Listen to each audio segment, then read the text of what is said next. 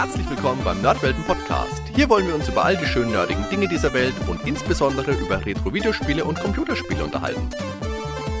Also macht's euch bequem, spitzt die Ohren und dann viel Spaß mit der heutigen Folge.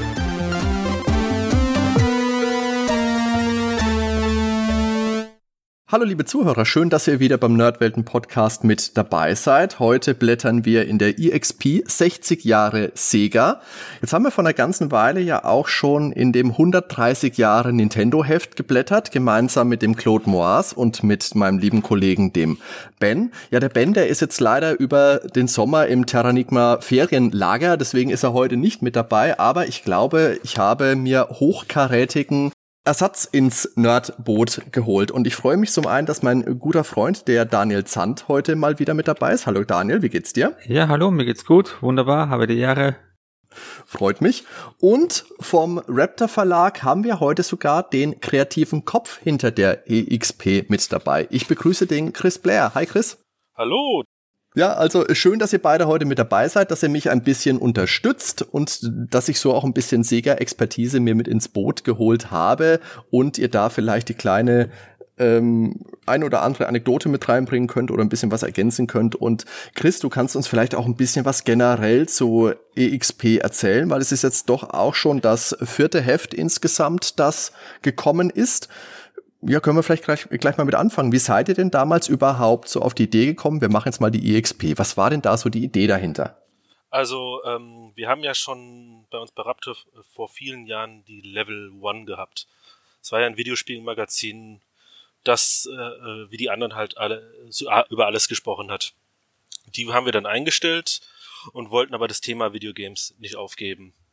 Und so haben wir ein bisschen gebrainstormt, was könnten wir machen und sind auf die Idee gekommen, also EXP jetzt als Übermarke zu gründen. Deswegen, äh, die Hefte heißt ja auch EXP Special. Das sind jetzt erstmal die Ausgaben, die sich rein über einzelne Themen beschäftigen. Das erste war ja Nintendo.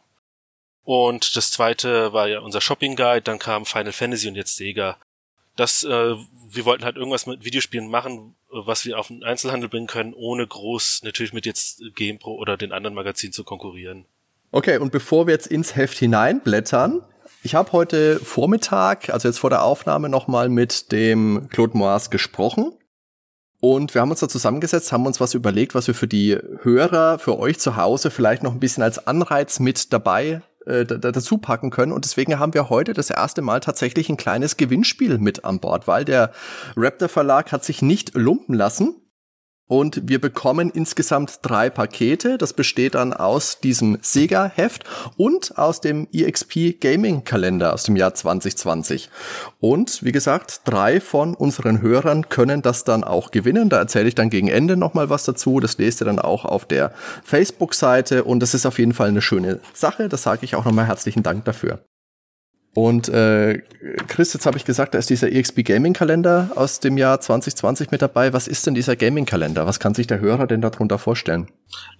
Was kann man sich darunter vorstellen? Das ist ähm, jetzt nicht äh, also typisch der Kalender. Meistens gibt's ja, wenn man Videospielkalender kauft oder eigentlich fast ausschließlich Wandkalender oder so Tischkalender oder so mit einzelnen Bildern.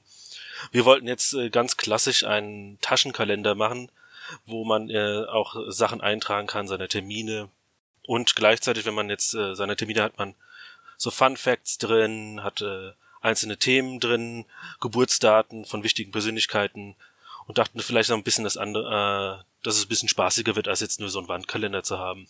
Es ist halt wie man so, so ein Buch für die Hosentasche dann. Ja, das ist auf jeden Fall, wie gesagt, eine coole Sache, dass es das noch oben drauf gibt. Der Claude hat mir schon gesagt, für nächstes Jahr, für 2021, wird es auch wieder einen Gaming-Kalender geben. Den könnt ihr dann ab Mitte September im Raptor Online-Shop bestellen. Aber dann würde ich sagen, fangen wir jetzt auch tatsächlich direkt mal mit dem Heft an. Ihr habt's alle vorliegen, damit wir es durchblättern, beziehungsweise im Fall vom Daniel durchscrollen können. Genau. Der Inhalt ist der gleiche. Habe ich mir sagen lassen. Hoffen wir's. Hoffen genau, du, du hast halt leider nur deinen tollen Sanic-Sticker noch nicht. Stimmt, das müssen wir vielleicht auch noch sagen, dass wenn man das Heft, äh, wo bekommen wir das denn überhaupt, Chris? Wo kann ich das Heft denn erstehen? Also ähm, bei uns im Online-Shop, also raptor.de kann man das erstehen. Und wenn man es bei uns im Online-Shop kauft, kriegt man dann noch einen tollen äh, Sanic-Sticker. Ich glaube, vielen Sega-Fans ist Sanic äh, ein Begriff. Und einen Sega-Schlüsselanhänger. Ab äh, nächster Woche ist es aber auch im Handel zu kaufen. Dann aber ohne die Goodies. Hast du jetzt tatsächlich gerade die unfassbar tolle Dreamcast-Karte weggelassen bei deinen Schade- Beschreibungen, ja, was dabei ist? Entschuldigung, ja, Oh Mann, das ich. kann doch nicht wahr sein. Ja, aber gut, so Entschuldigung, nichts toppt aber diesen Scenic-Sticker. Und mich hätte jetzt interessiert, Chris, wie seid ihr da eigentlich auf die Idee gekommen, gerade den Pad zu packen? Das ist auf meinem Mist gewachsen, weil ich wollte unbedingt ein Meme ins Heft einbauen, was halt äh, doch jüngere Menschen auch kennen. Hm. Und äh, man hat es ja gesehen, das hat viel gebracht. Also überall, wo ich jetzt äh, das Heft gepostet habe, dass es Sanic-Sticker, so Leute sagen, ach Sega, Heft interessant. Sanic, Sanic! Ja, ich liebe die Idee. Das ja, ich hoffe halt, dass wir dann schön. in Zukunft irgendwo überall die ähm, Sanic-Sticker dann geklebt finden. Was natürlich schade wäre für die Sammler, aber für uns, äh, die zu sehen, ist einfach ein schönes Gefühl dann. Ja, und wie gesagt, diese Goodies, die gibt's ja nur, wenn man bei euch im Shop mitbestellt. Und da ist ja, glaube ich, auch bei jeder EXP immer irgendwas mit dabei gewesen. Genau. Ja, das ist uns so, wir wollen äh, bei uns im Verlag, bei allen Publikationen, also sei es jetzt auch die äh, Videospielmagazin oder unser Anime- oder Filmmagazin, wir wollen, dass, wenn man es bei uns im Online-Shop kauft, dass man auch was Besonderes dann bekommt, dass man die Incentive hat, bei uns zu kaufen. Weil, Ja. sagen wir mal ehrlich, äh, wir haben ja auch das Final Fantasy Heft, was wir vorher gemacht haben, das sollte ursprünglich im April im Handel erscheinen. Und äh, bedingt durch jetzt die Krise kommt es jetzt auch erst nächste Woche. Und da haben aber gemerkt, dass es auch im Online-Shop sehr gut lief, dass wir diese Gimmicks dabei haben. Ja, schön. Aber jetzt würde ich sagen, haben wir genug Vorgeplänkel gemacht, viel drumherum geredet. Jetzt fangen wir auch tatsächlich mal mit dem Heft an. Genau. Wenn wir uns das Heft anschauen, es ist diesmal schön in Blau gehalten, natürlich klassisch Sega. Sonic ist prominent vorne mit drauf. Ach, wenn du mich jetzt fragst, welche Inkarnation das ist, das ist jetzt nicht der frühe 90er Sonic, sondern eher so der Dreamcast Sonic. Kann das sein? Hab Äh, ich da das ist recht? der Sonic Generations Sonic. Ah, siehst du mal. Und im Hintergrund haben wir ein bisschen die Bilder von Themen, die uns im Heft begegnen. Das finde ich auch ganz nett gemacht, dass das so ein bisschen im, in den Hintergrund eingewoben ist. Ein Mega Drive kann ich sehen. Shenmue kann ich sehen, Skies of Arcadia, schön. Ah, Das Heft kostet 12,90 Euro. Genau. Oder, Oder, 1000. 1290 Goldringe. Das sind also fast 13 Igel-Leben. Kann man das verantworten, Chris? Wenn ich jetzt mit der Tüte Igel zu dir komme und sage, ich möchte die XP haben. Ja, aber äh, das kann man verantworten, außer du stolperst äh, oder äh, wirst geschlagen auf dem Heimweg, dann verlierst du ja wieder alle Ringe. Dann wäre alles umsonst Das gewesen. ist natürlich fatal. Und was ich jetzt auch noch lobend hervorheben möchte, ist, dass diesmal sogar auf dem Rücken nicht nur EXP steht, sondern tatsächlich auch 60 Jahre Sega. Das war ja bei den alten Heften bisher nicht. Das kannst du dich bei unserer äh, Grafikerin bedanken, die jetzt äh, das Cover designt hat. Die ne, ist nämlich auf die wunderbare Idee gekommen, äh, uns zu sagen, äh, wir hätten da was vergessen in den letzten Ausgaben. Da hat sie recht gehabt, das hat sie gut gemacht. Ja, Okay, und was auch neu ist, wenn ich jetzt die erste Seite direkt mal aufschlage, dass ihr jetzt wirklich die Artikel farbig durchkodiert habt. Nämlich grün für History habt ihr das genannt, rot für Culture, hellblau für Game und lila für Console. Also wirklich, dass jeder, jeder Artikel oben im Eck nochmal neben der Jahreszahl eine farbliche Hinterlegung hat, damit man erkennt, was für ein Thema das hat. Was ich daran äh, schön finde, wenn ich einwerfen darf, ist, es fällt auch gar nicht so unangenehm in den Ecken auf. Das heißt, Ja. jeder, der ähm, bewusst danach sieht, was für eine Kategorie ist das, äh, wird fündig. Jeder andere, ja, ja es, es drängt sich nicht auf und finde ich passt und ist stimmig. das freut uns zu hören, weil das war schon äh, sehr langes Brainstorming für dieses Element alleine. Wobei ihr den Ansatz ja schon in der Nintendo-Ausgabe drinnen hattet. Da waren die Jahreszahlen ja auch immer farblich hinterlegt, nur eben war es da keinem Thema zugeordnet. Genau, das ist, äh, diesmal wollten wir halt schon, wenn man durchblättert, so, vielleicht hat man einfach heute Lust, äh, die Konsolen äh, oder nur die Spiele anzuschauen, dass man einfach dann oben sieht, okay, äh, ah, hier sind Spiele, dann schaue ich mir mal die Spiele an, also anstatt, Mhm. dass es einfach so willkürlich bunt wäre. Genau. Und dann fange ich mit dem ersten Thema an und denk mir, hä, vorne drauf steht 60 Jahre Sega und der erste Artikel ist von 1940. Was ist denn da verkehrt? Ja, natürlich, da habt ihr alle recht. Eigentlich feiert Sega ja schon 80 Jahre, aber Sega wurde eben, kann man sagen, zweimal gegründet. Und deswegen passt es mit den 60 Jahren eben doch. Ja, genau. Also ähm, man kann so sagen, es ist wie ein Tinder-Profil. Man lügt ja doch ein bisschen mit dem Alter äh, offiziell. okay. Wobei, ich, ich auch da, wobei ich auch dazu sagen muss, ähm, dass ja generell die Geschichte von Sega ähm, etwas äh, komplizierter ist, also bezüglich äh, Umbenennungen, Übernahmen, Verkäufe, äh, Fusionen. Genau. Ja, also von daher muss man das ja nicht so ernst nehmen. Okay, dann geht's die nächsten Zeiten ein bisschen über so die Geschichte, was hat Sega die ersten Jahre gemacht. natürlich ein frühes Thema sind die Videospielautomaten. Und das ist ja tatsächlich was, was man heute gar nicht mehr so häufig sieht. Früher, so in den 80ern, hast du in den Kneipen als noch Videospielautomaten gehabt oder in den Gaststätten, wenn du zu den Toiletten gegangen bist im Vorraum und sowas, siehst du heute ja tatsächlich nur noch ganz, ganz wenig. Und wenn du sowas siehst, dann ist es meistens halt irgendwie so ein, naja, so ein, so ein Glücksspiel-Gewinngedöns, so ein Greifarm-Teil, da kommen wir später auch nochmal zu. Aber ja, die ganze Automatenkultur wird natürlich noch hochgehalten. Wir erinnern uns meinetwegen an das äh, Seligerstädter, Seligenstädter Automatenmuseum, aber das ist tatsächlich was, was ein bisschen verschwunden ist ansonsten. Es hat ja eh in Deutschland das Problem, dass es äh, dann irgendwann ja auch als Glücksspiel bewertet wurde und deswegen auch dann komplett verschwand. Hm. Das erste Thema, was mir jetzt ein bisschen ins Auge gestochen ist, ist auf Seite 8 das Jahr 1975 Sega im Film, wo ein netter kleiner Artikel ist. Also sollte ich vielleicht noch sagen, haben wir noch nicht erwähnt. Das Heft hat wieder knapp 130 Seiten. Ich glaube, das ist auch so ein bisschen euer Richtwert, oder? Genau. Also es, ähm, Nintendo war ja eigentlich 130 Jahre und wir wollten jetzt nicht weniger Seiten machen für Sega. Also deswegen ist es bei 130 geblieben.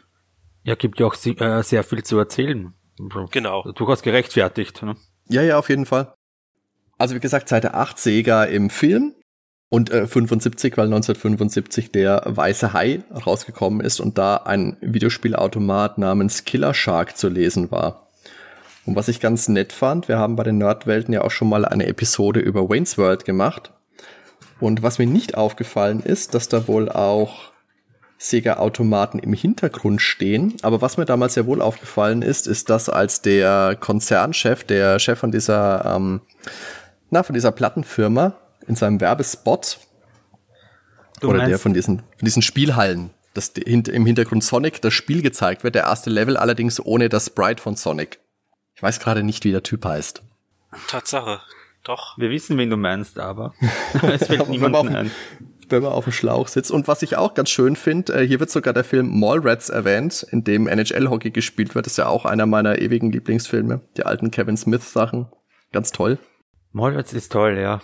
Da gibt's ähm, doch jetzt auch ähm, das Spiel, oder? Äh, ja, da gibt's jetzt ein Beat'em Up. Das ist jetzt, glaube ich, ähm, vor kurzem rausgekommen für die Download-Services. Gab's, glaube ich, auch auf ähm, Limited, äh, Limited Run Limited? Games. Ja, Limited Run Games gab's das auch als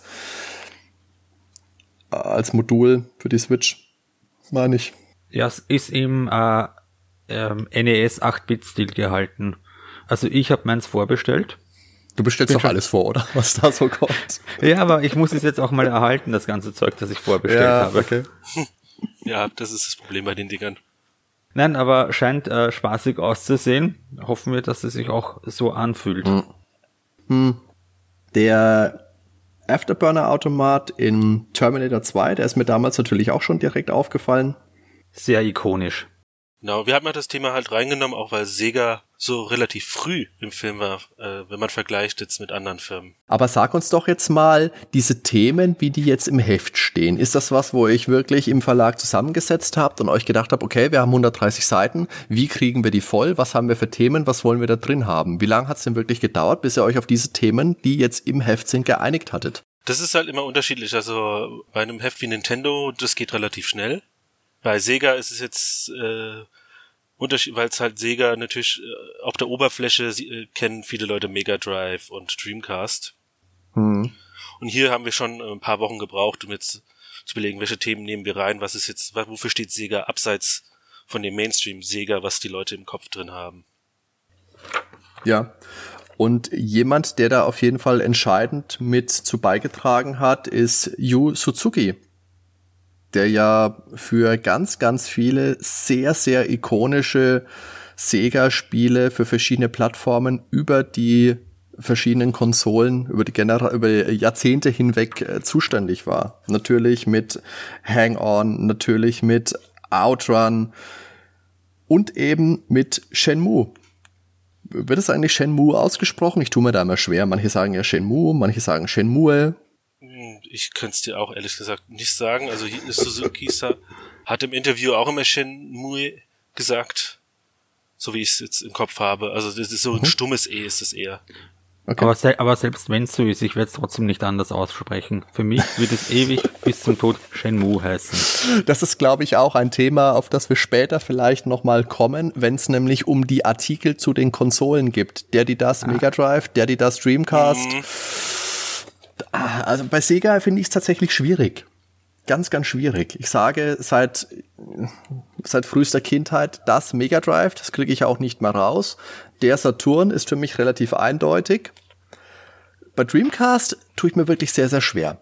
Wobei ich mich da erinnern kann, das war 1999 vor dem offiziellen PAL-Release, war doch irgendwann mal ein Sega-Vertreter bei GigaTV, der damals meinte, dass im deutschsprachigen Bereich kein Artikel ähm, verwendet werden soll. Genau, das ist, wir versuchen es auch weitgehend zu vermeiden, aber das ist halt schwierig in der ja. deutschen Sprache, besonders in, je nachdem, wo man herkommt, ist man dazu verleitet, den Artikel zu benutzen. Hm. Also hier, ich mein, hier in Hessen sagt man auch immer einen Artikel sogar von Namen, wenn man von jemandem redet. Also ich glaube, äh, wenn so ein richtiger Frankfurter äh, geschrieben hätte, hätte der, der Yu Suzuki, der äh, Roger. Okay. Also das ist, ja, Wobei bei der Dreamcast ist, ist das ziemlich faszinierend, weil wenn man Leute einen Artikel vorsetzen, dann ist es dann die Dreamcast.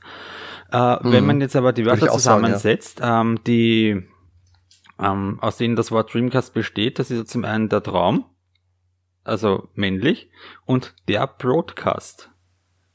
Mhm aber es ist trotzdem noch immer eine Konsole, vielleicht äh, deswegen die Dreamcast. Na gut, aber die Sache ist natürlich die, das hatte ich mit dem, äh, mit dem Ben letztens, dann müsstest du zu allem die sagen. Hm. Wenn du wenn du es von dem Konsole abhängig machst, dann müsstest du die Super Nintendo sagen, dann müsstest du die N64 sagen, dann müsstest du vielleicht sogar die Game Boy sagen. Ja gut, beim Super Nintendo oder äh, beim NES ähm, ergibt sich das ja von alleine, weil ja die Abkürzung vom SNES e ja Super Nintendo Entertainment System heißt und das ja, System. Natürlich, klar. Ja, ja. Na, natürlich. Der Drive macht Sinn. Klar. da bin ich bei dir. Ja, aber, aber gut. ich, ich glaube, das ist halt etwas, was sich im Laufe der Zeit immer einstellt, je nachdem, so genau. Das hängt einfach damit zusammen, wie ist man es gewohnt, wie ist es im eigenen Umfeld immer gesagt worden und dann ist das, denke ich, auch eine festgefahrene Geschichte, wo es für den Einzelnen dann schwierig ist, abzuweichen und äh, einen anderen Artikel zu akzeptieren. Richtig. Ja, äh, wobei ich sagen muss, ähm, ich bin ja selbst ähm, Redakteur äh, des Return Magazins, wie ihr wahrscheinlich wisst. Und wir versuchen auf jeden Fall keine Artikel äh, zu verwenden, um genau solche Diskussionen äh, gar nicht erst aufkommen zu lassen. Ob es das jetzt wirklich direkt besser macht für mich, weiß ich nicht, aber lassen wir jetzt einfach mal so stehen und machen wir mal weiter. Ja, je nach Gusto. Ich würde dann gerne auf Seite 14 1985 das Sega Master System, also so die erste Heimkonsole von Sega, kurz zu sprechen kommen. Die, die erste Heimkonsole war damals im äh, Westen. Wenn ich ja, richtig. natürlich. Das, da habt ihr recht, klar war so ein bisschen als Konkurrenz für das äh, NES natürlich gedacht. Und was mich am Master System damals, also da gab's ja die, die erste Ausgabe, da konnte man ja vorne noch diese, diese Chipkarten reinschieben. So ähnlich wie es auch für das, äh, für die PC-Engine gab. Das hatte damals ein Freund von mir und mir ist die Tage erst wieder drauf gekommen. Ich habe hier seit Jahren im Podcast gesagt, keine Ahnung, ich habe früher keine Konsole gehabt. Das stimmt überhaupt nicht, weil ich habe meinem Freund Christoph damals für drei Tage das Master System abgekauft gehabt für 50 Mark. Bis mein Vater das rausgefunden hat und dann musste ich leider zurückgeben. Es war eine traurige Geschichte damals. Für drei Tage 50 Euro, das ist schon eine gute Mietgebühr.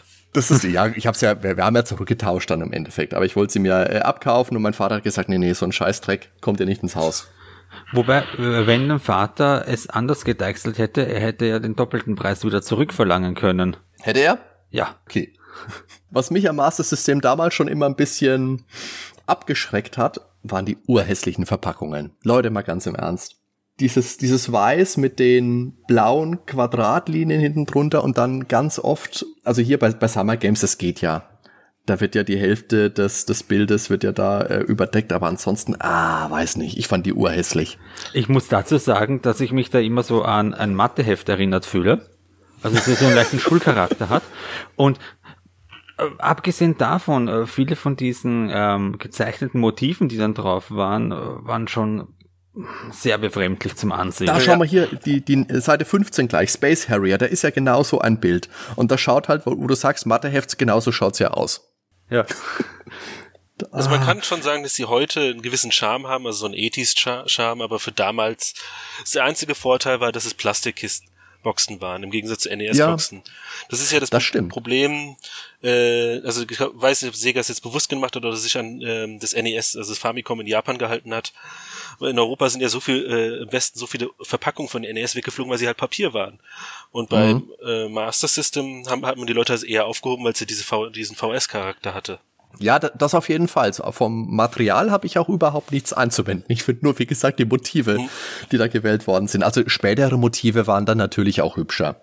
Aber gerade so in der Anfangszeit, wenn man es vergleicht mit den Blackbox-Spielen vom NES, also mit äh, Super Mario Brothers meinetwegen, dem ersten, wo du dann schon kleine Grafikelemente in Spielgrafik vorne auf dem Cover drauf hattest, das war das war tatsächlich schon stylisch. Die schaue ich mir heute tatsächlich auch lieber an, als jetzt meinetwegen hier Space Harrier. Ist natürlich auch persönlicher Gusto, das ist immer ganz klar. Aber das ist eben so mein Empfinden. Das ist natürlich Geschmackssache. Wenn man sich jetzt mal äh, viele westliche Cover anschaut, Mega Man 1 als Beispiel, das ist grausam. da hast du recht. Die alten Mega Man Cover, die ist, äh, ja, brauchen wir nicht reden. Auch interessant, was ich auch nicht wusste, nächste Seite, Seite 16, das ist eben auch wieder so ein Glücksspielautomat, dass diese Greifarme Automaten, also UFO-Catcher heißt das wohl, habe ich vorher nicht gewusst, aber dass es auch auf Segas Kappe geht.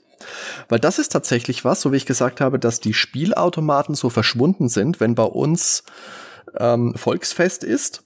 So ein Ding steht da immer rum. Ja. Wo du dann irgendwelche Stofftiere oder was rausziehen kannst. Also genau, genau also äh, richtig erfunden hat Sega natürlich nicht, aber sie haben halt diese moderne, dieses, diesen UFO-Catcher mit diesen drei Armen, diesen Tripod äh, mhm. erfunden, die halt wirklich äh, weltweit jetzt auch immer noch genutzt werden.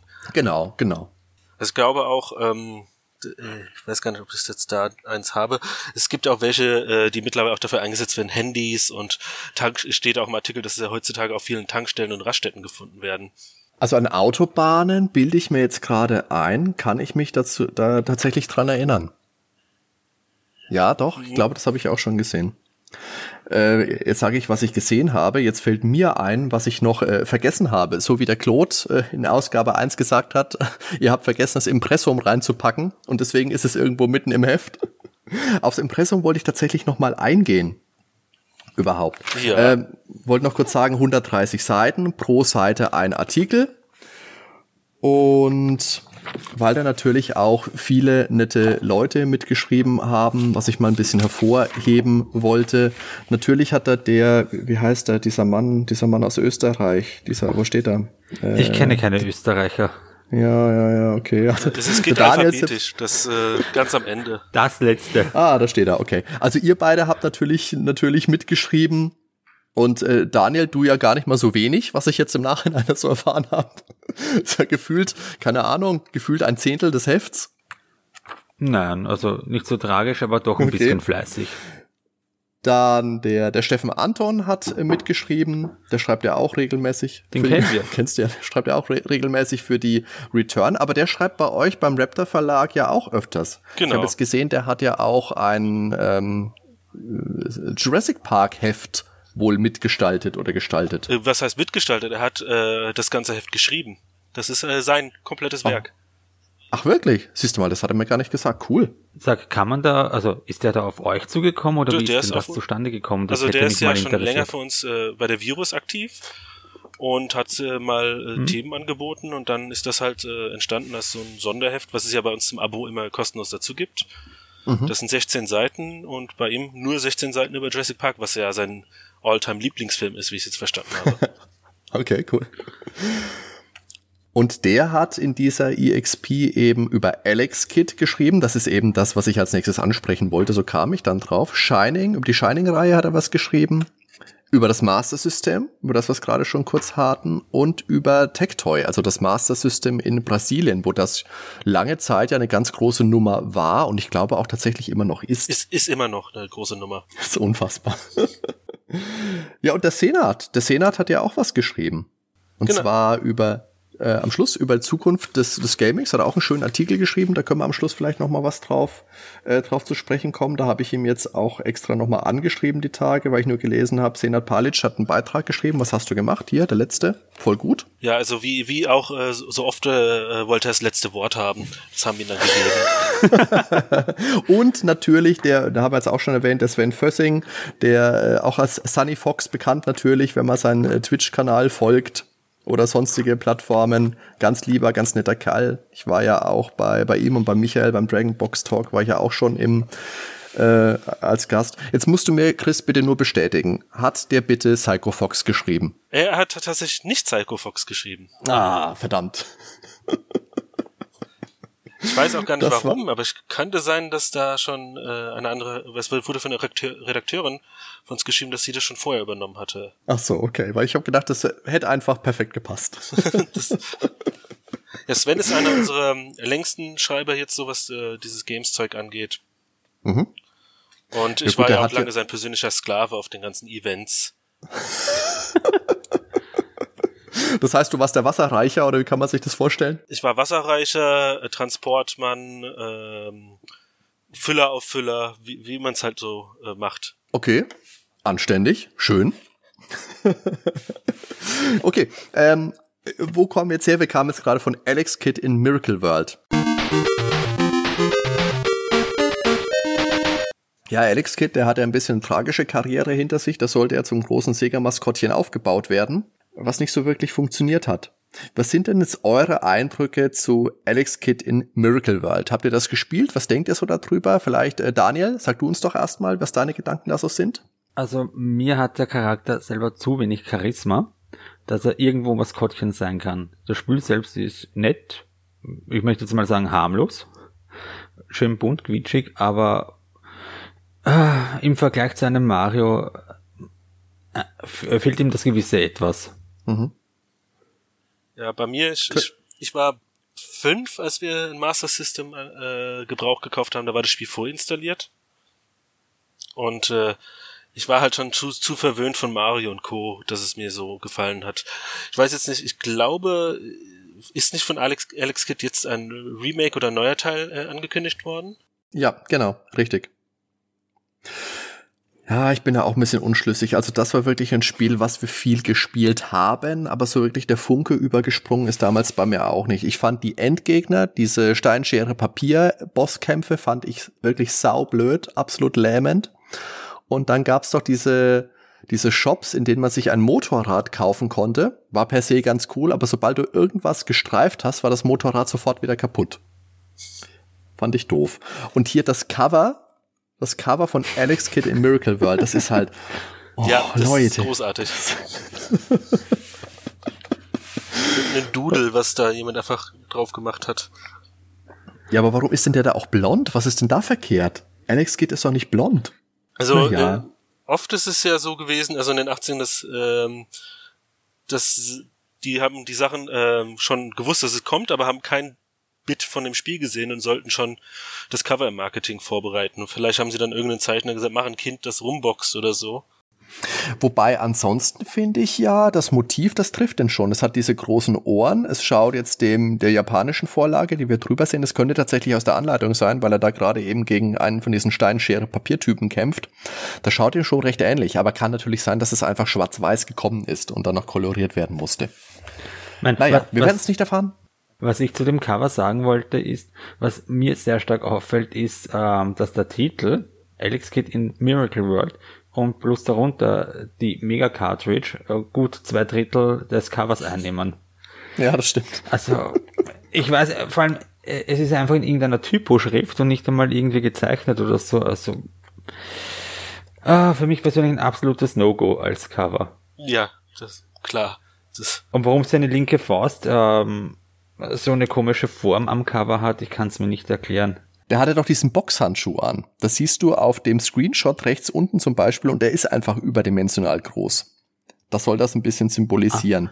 Das war mir klar, aber eben weil äh, weil es nicht wie ein Handschuh meiner Meinung nach aussieht, das ist ja Fleischfarben auf dem Cover. Das stimmt, aber ich glaube, das ist einfach wieder der Kolorierung geschuldet. Aber ich, ich glaube tatsächlich, dieses die Mega Cartridge, da stand doch früher auf allen Master System Spielen drauf, oder? Bin ich da verkehrt? Also auf den älteren Tatsache. bilde ich mir. Ja, tatsächlich. Hier Fantasy Zone auf der nächsten Seite ist das auch drauf. Genau. Ja, Wobei, ja. Äh, vorher, vorherige Doppelseite Space Harrier, da haben wir das in der englischen Variante, da steht zum Beispiel der Two Mega Cartridge. Two Mega Cartridge. Okay. Also es war immer noch was hingewiesen. Das war Alex Kid. Dann Hang On Fantasy Zone wird behandelt. Fantasy Zone hat auch wieder so ein Cover. ja, es hat ein bisschen was von Clip Arts, das stimmt schon. Ja, wobei ich mich frage, wenn du das Zeug im Regal siehst, soll ich ein bisschen anspringen, ja auch. Äh, Was kann man sich bei Fantasy Zone bei diesem Cover vorstellen? Ich meine, ja, Na gut, in der Regel nimmst du es ja und drehst es um und guckst dir die Screenshots an. das stimmt, aber wenn mich dann schon ähm, da, Also wenn es eingesperrt ist in die Vitrine und du siehst nur das Cover von vorne, ja, dann Also ich komme gerade auf die Idee, so dieses, ähm, was Daniel vorhin gesagt hat von dem Matheheft. Es sieht alles so aus, als wäre es so aus einem äh, Kinder-Matheheft, die Zeichnungen, die man an den Ja. Rand gezeichnet hat, neben, wenn man sich Genau. gelangweilt hat oder so. Ja, ja, absolut. Aber was an diesem Cover auch schon interessant ist, ist, dass Opa Opa, also das Raumschiff, dass der ja da nach links fliegt. Und das ist ja tatsächlich was, was damals jetzt nicht so gewöhnlich war. Es ist heute ja auch noch nicht immer unbedingt, ähm, dass man eben nicht nur stur von links nach rechts geflogen ist, sondern dass man in Fantasy Zone eben auch links und rechts und hoch und runter fliegen konnte. ja, ich muss gestehen, das erste Mal, als ich Fantasy Zone gespielt habe, das ist ziemlich spät gewesen. Mhm. Und ähm, hat mich eigentlich immer interessiert. Und als ich dann das erste Mal das erste Level gespielt, dachte ich mir, wow, es ist tatsächlich mal was anderes, Ja. als was es davor gegeben hat. Das stimmt, mich hat's damals, ich habe damals schon Parodios gekannt, als ich das das erste Mal gesehen habe und Twinbee. Und das hat mich halt einfach sehr an dieses Twinbee Sprite erinnert, also das Raumschiff mit den Flügeln. Twinbee hat natürlich diese, diese Fäuste, aber das ist ein, ein Stil, dieses äh, Cute 'em Up steht ja sogar im Text, genau. Dieses putzige, diese putzigen Shooter.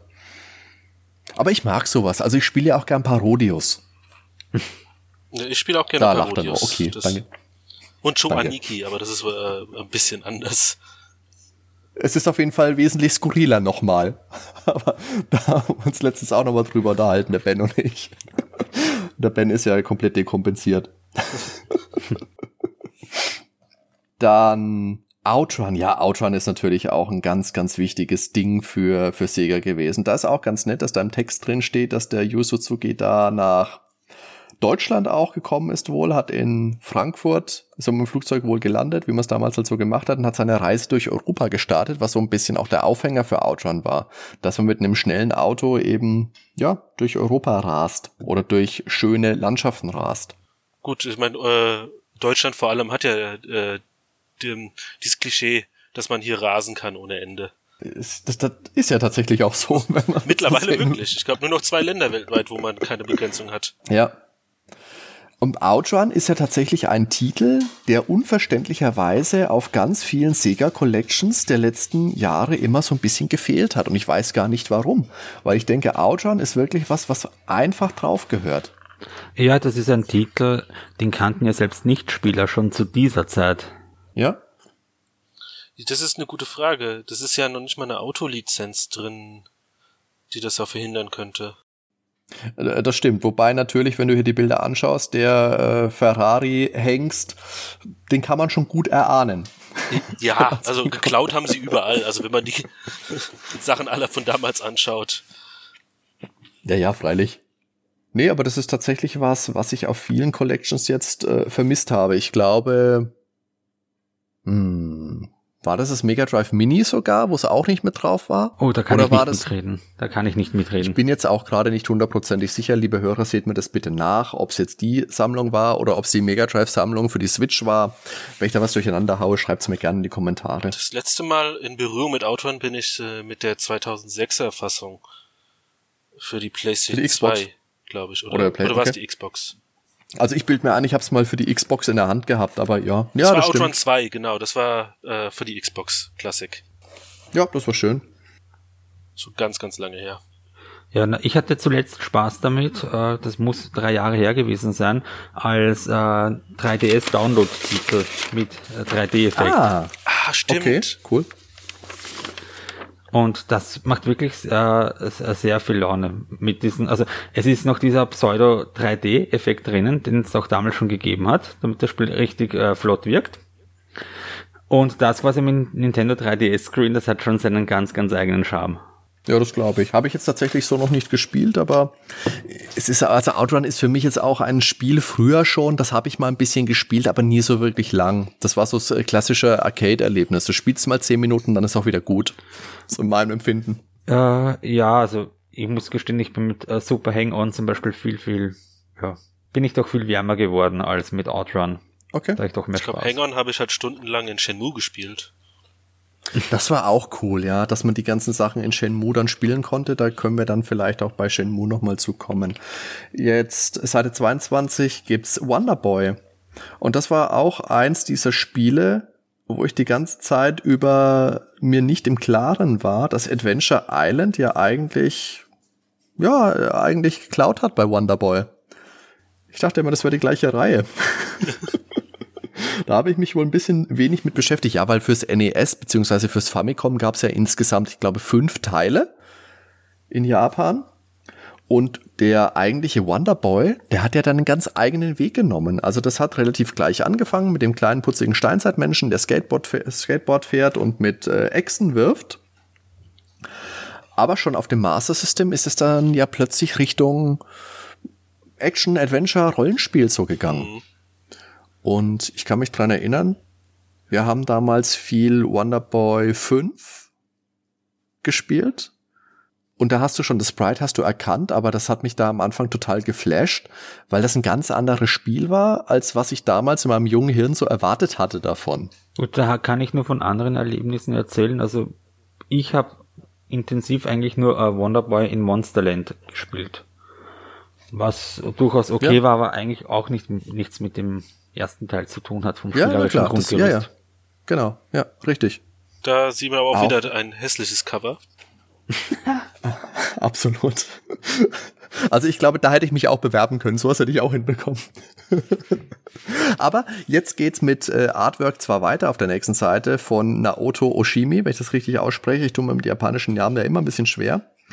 Aber das ist so ein bisschen der Designer, der hinter dem optischen Erscheinen von Sonic steckt. Also Und interessant. Der ist ja der, Ja, total. der Schaffer von Sonic. Das erkennt, ja. Der, und äh, jetzt auch wieder in den News mit seinem äh, neuen Spiel, was er mit Yuji Naka äh, macht, nämlich das äh, Bala Wonderland, das jetzt bei der äh, Xbox-Präsentation letztens vorgestellt wurde. Das habe ich verpasst. Was war das? Das ist ein neues Spiel von ihm und dem Sonic, ähm, äh, anderen Sonic-Erschaffer, das äh, eigentlich aussieht wie eine neue Version von Nights into Dreams. Und gemischt mit ein Ah, bisschen Mario okay. Odyssey. Das klingt cool. Aber Sie- hat es auch einen guten Eindruck gemacht oder ist es einen nur was, sehr, was sehr cool Eindruck klingt? gemacht. Also es hat diesen Okay. klassischen Sega-Flair mit einem bisschen Mario drin.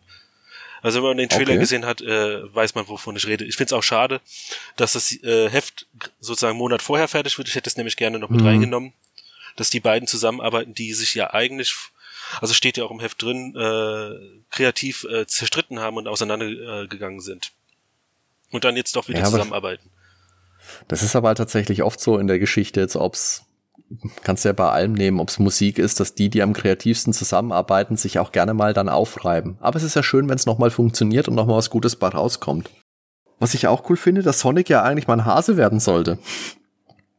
Und zwar sehr so ein creepiger bisschen- Hase, wenn man es mal an diesen Bildern anschaut. Ja, ja, und jetzt hast du unten eben hast du dieses Bild und das wäre Daniel für dich bestimmt interessant, weil hier steht glaube ich auch irgendwo drin, dass äh, Mickey Mouse so ein bisschen die Vorlage war und es schaut halt aus wie Steamboat Willie eins zu eins. Der hätte auch so einen alten, einen alten Disney-Film reingepasst. So ein Schwarz-Weiß-Film. Pfeifend. Oder ein Cuphead. Großartig. Da, da kann ich nicht widersprechen. Aber äh, auch äh, interessant ist, ähm, das erste, äh, der erste Partner von Sonic sollte ja eigentlich nicht äh, Tails werden, sondern Madonna. Ja, aber genau, hier ist ein Bild davon auch. Aber sollte das eine Frau sein, die Madonna heißt, oder sollte es Madonna sein wie Madonna? Das ist eine sehr, sehr gute Frage. Also sie sieht halt schon sehr ähnlich aus wie Madonna damals. Ja, unbedingt. Und nachdem Sonic ja auch Einflüsse von Michael Jackson hat, ist es, glaube ich, auch was, was sein könnte. Stimmt, zu Michael Jackson kommen wir auch noch gleich dann. Kommen wir auch noch, ja, ja, oh, wir haben so viel noch. Wie, wie lange haben wir denn schon? Oh, oh, müssen wir oh, vorwärts, vorwärts. Dann Seite 24, Fantasy Star. Ach, eine Reihe, die ich liebe bis heute. Fantasy Star hat einfach ganz, ganz viel, ganz viel so anders gemacht. Ich, ich haus immer durcheinander, ob es jetzt Teil 3 oder Teil 4 ist, der so generationenübergreifend ist, wo du dann wirklich Generations ein Teil of Doom war der dritte dann. Das ist so gut.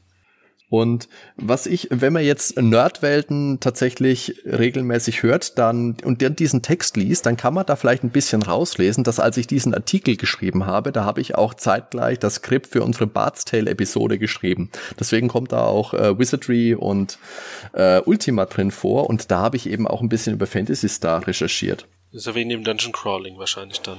Ja, genau, genau. Das war damals halt einfach absolut unglaublich, dass du wirklich auf einer Konsole zum einen und dann so ein butterweiches 3D-Scrolling hattest. Unfassbar. Das hatte man bei Megami Tensei nicht auf dem NES. Das ist wohl wahr. Allerdings muss man sagen, es ist halt natürlich auch ein frühes, ein wirklich frühes Rollenspiel und es ist halt knallhart. Also wenn du das, ich habe das damals für die Xbox 360 gab es ja auch eine Sega Sonics Mega Drive Collection hieß es, glaube ich, wo dann ganz viele Spiele drauf waren, die nicht unbedingt Mega Drive waren. Gott sei Dank möchte ich sagen, war nämlich auch Fantasy Star mit drauf. Wenn du das heute spielen willst, ah, da musst du aber schon, musst du die Backen schon zusammenkneifen, wenn es du da ein bisschen ja, weiterkommen willst. Äh, es gibt ja auf der Switch diese äh, Sega Ages Collection, da ist nämlich ja, jetzt auch ja, Fantasy Star rausgekommen. Und soweit ich weiß, haben die einen einfachen Modus dazu. Ich die haben sogar ein Automapping, okay. das, das Aber das, nee, nee, nee, bei Fantasy Star hockst du dich gefälligst hin und zeichnest mit. Wo kommen wir denn dahin? Mhm, genau. Das. Also ich für meinen Teil muss sagen, bei Fantasy Star bin ich da bei der ganzen Reihe raus. Also hat mich nie gereizt. Das Coole ist halt, dass es tatsächlich auch Science Fiction mit Fantasy so gepaart hat. Also ich finde, das ist durchaus ansprechend, aber es ist auch was, wo man zumindest heute, also für mich auf jeden Fall, ich kann da schwer zu zurückkehren. Also jetzt wirklich nochmal ein Fantasy Star nochmal durchkloppen. Ich glaube, ha, weiß ich nicht, ob ich das nochmal machen würde. Final Fantasy 6 dagegen jederzeit.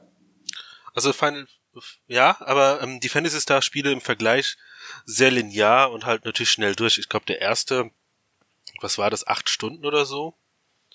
Also lang waren sie jetzt nicht, dass äh, man sagen müsste, ja, das geht nicht mehr. Also ich könnte es mhm. immer noch, ehrlich gesagt. Okay. Dann haben wir wieder eins von Segas 3D-Spielen, Afterburner. Das habe ich damals auch viel gespielt und jetzt halt euch fest auf meinem C64. Geil. Hatte ich die C64-Version von.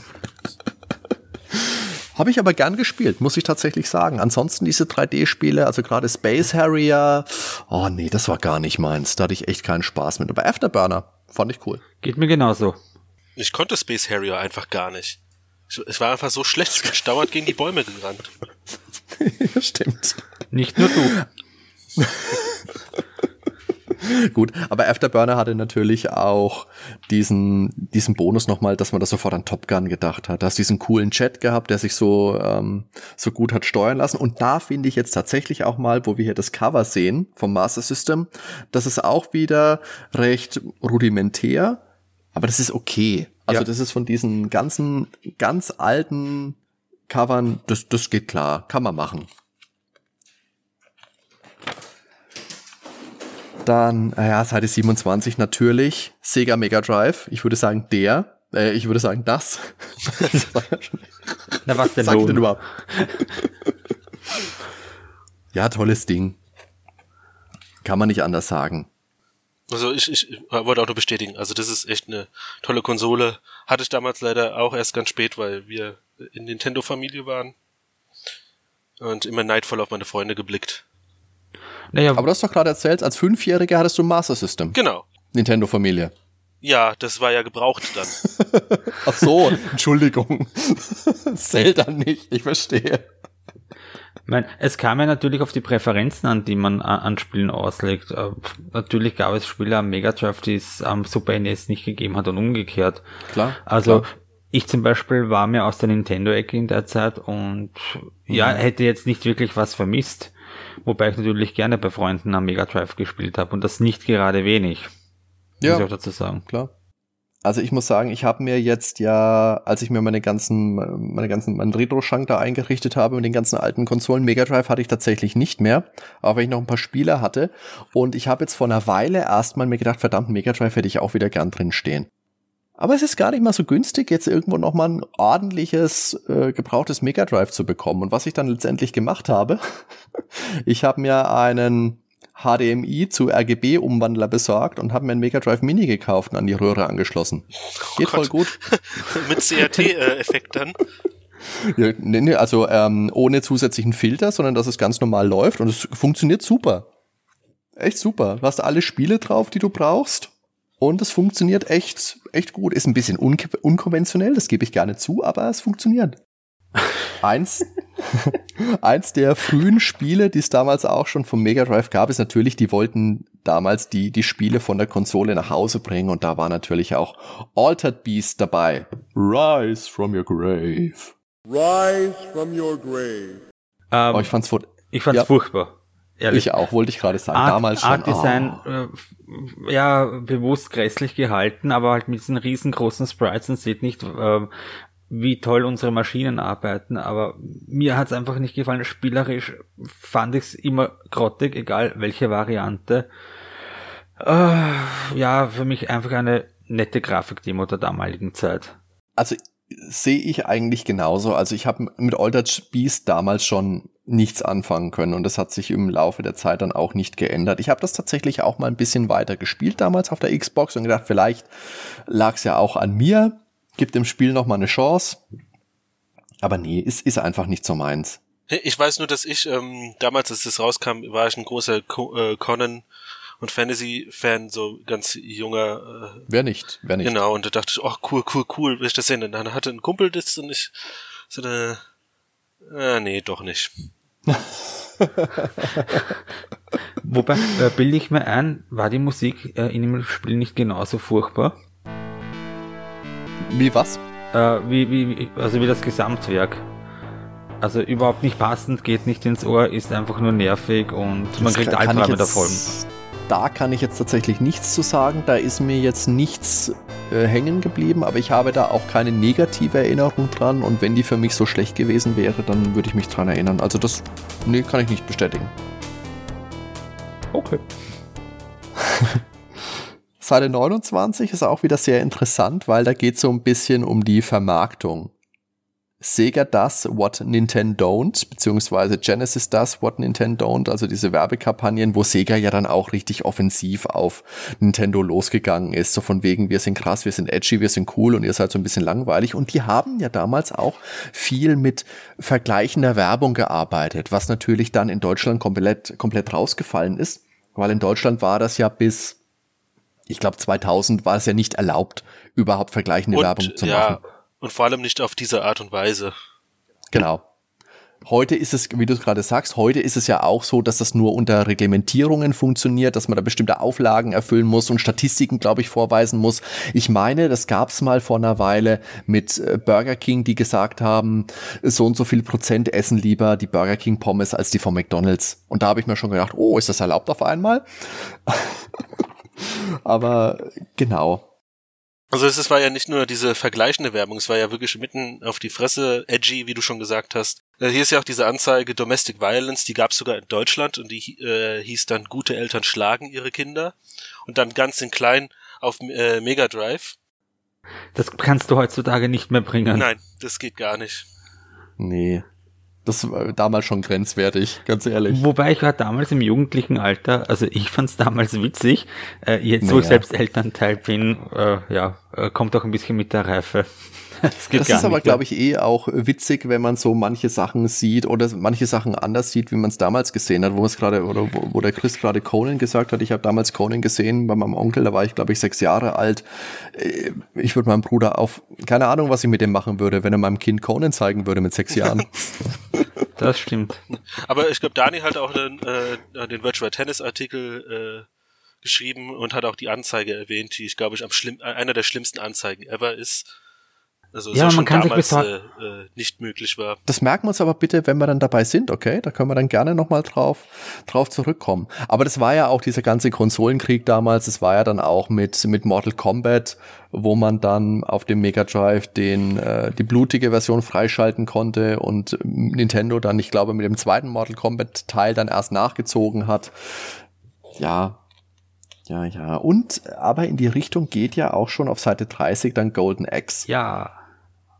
Schönes Beat'em Up. Das habe ich wirklich auch gerne gespielt. Golden Axe 1 und 2, die fand ich damals toll, wobei die ja jetzt nicht so mega abwechslungsreich waren, diese frühen Beat'em Ups. Haben halt als Bonus natürlich dieses Barbaren-Thema gehabt. Du hast äh, Waffen gehabt, mit denen du zugeschlagen hast. Du hast die Drachen gehabt natürlich. Es hat einfach Spaß gemacht, auch wenn es ja, äh, vielleicht repetitiv ja. war, aber. Und welche Spiele waren das damals nicht, wenn man mal ehrlich ist? Ja. Ja, aber gerade bei Golden Eggs, äh, wenn du möchtest, kannst du die Schwächen sehr schnell aufzählen und äh, erkennen. Aber darüber hat man, glaube ich, irgendwie hinweggesehen mit den ganzen Vorteilen, die, die der HD gerade erwähnt hat. Ja, bis zum und was, äh, unsäglichen Teil auf der Xbox 360.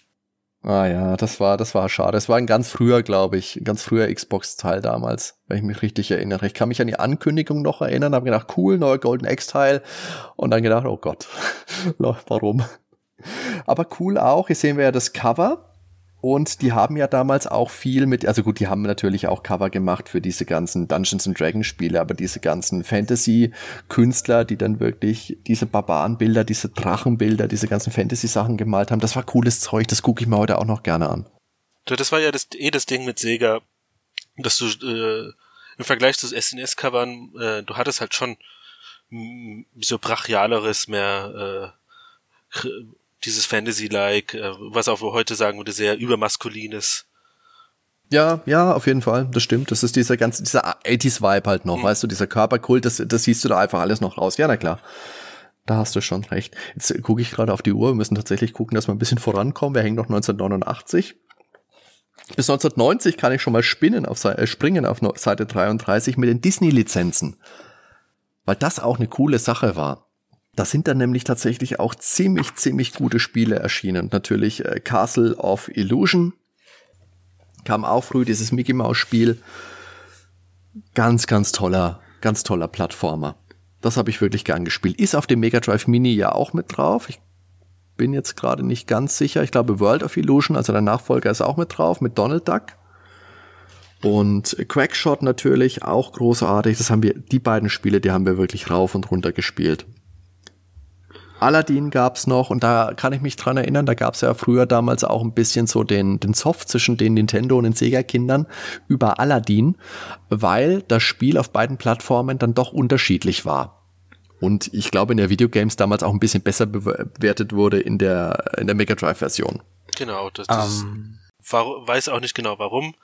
Irgendwelche Limitationen bei äh, der SNES-Version haben dafür gesorgt. Aber man muss ja sagen, dieses Aladdin und danach auch äh, König der Löwen, die haben ja, äh, ja, schon sehr, sehr nah den Vorlagen ähnlich gesehen. Also wirklich schön bunt, mit ja. Sprites, also wirklich wie gezeichnet. Gerade König der Löwen, äh, ja, ja, hast schon recht, Aladdin auch, aber König der Löwen, da gab es ja dann auch diese Sequenz, wo man vor den, oh, sind's Gnus, ich kenne mich mit Tieren doch nicht aus, vor diesen Rindern flieht, keine Ahnung.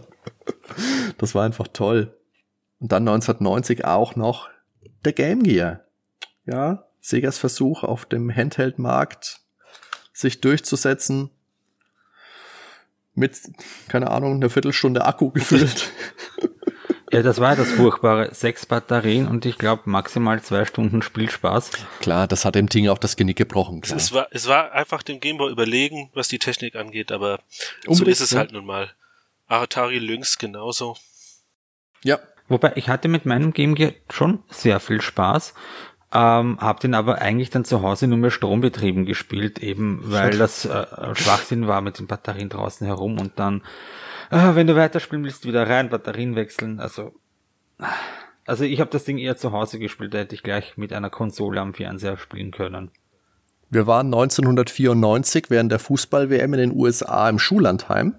Da war das Spiel Deutschland gegen, ich glaube, Bulgarien, das sie dann verloren haben. Ich glaube 3-1, keine Ahnung, krieg's nicht mehr genau hin. Ich, ich glaube, ja. Und, und ein Freund von mir hatte eben den Game Gear und diesen TV-Adapter.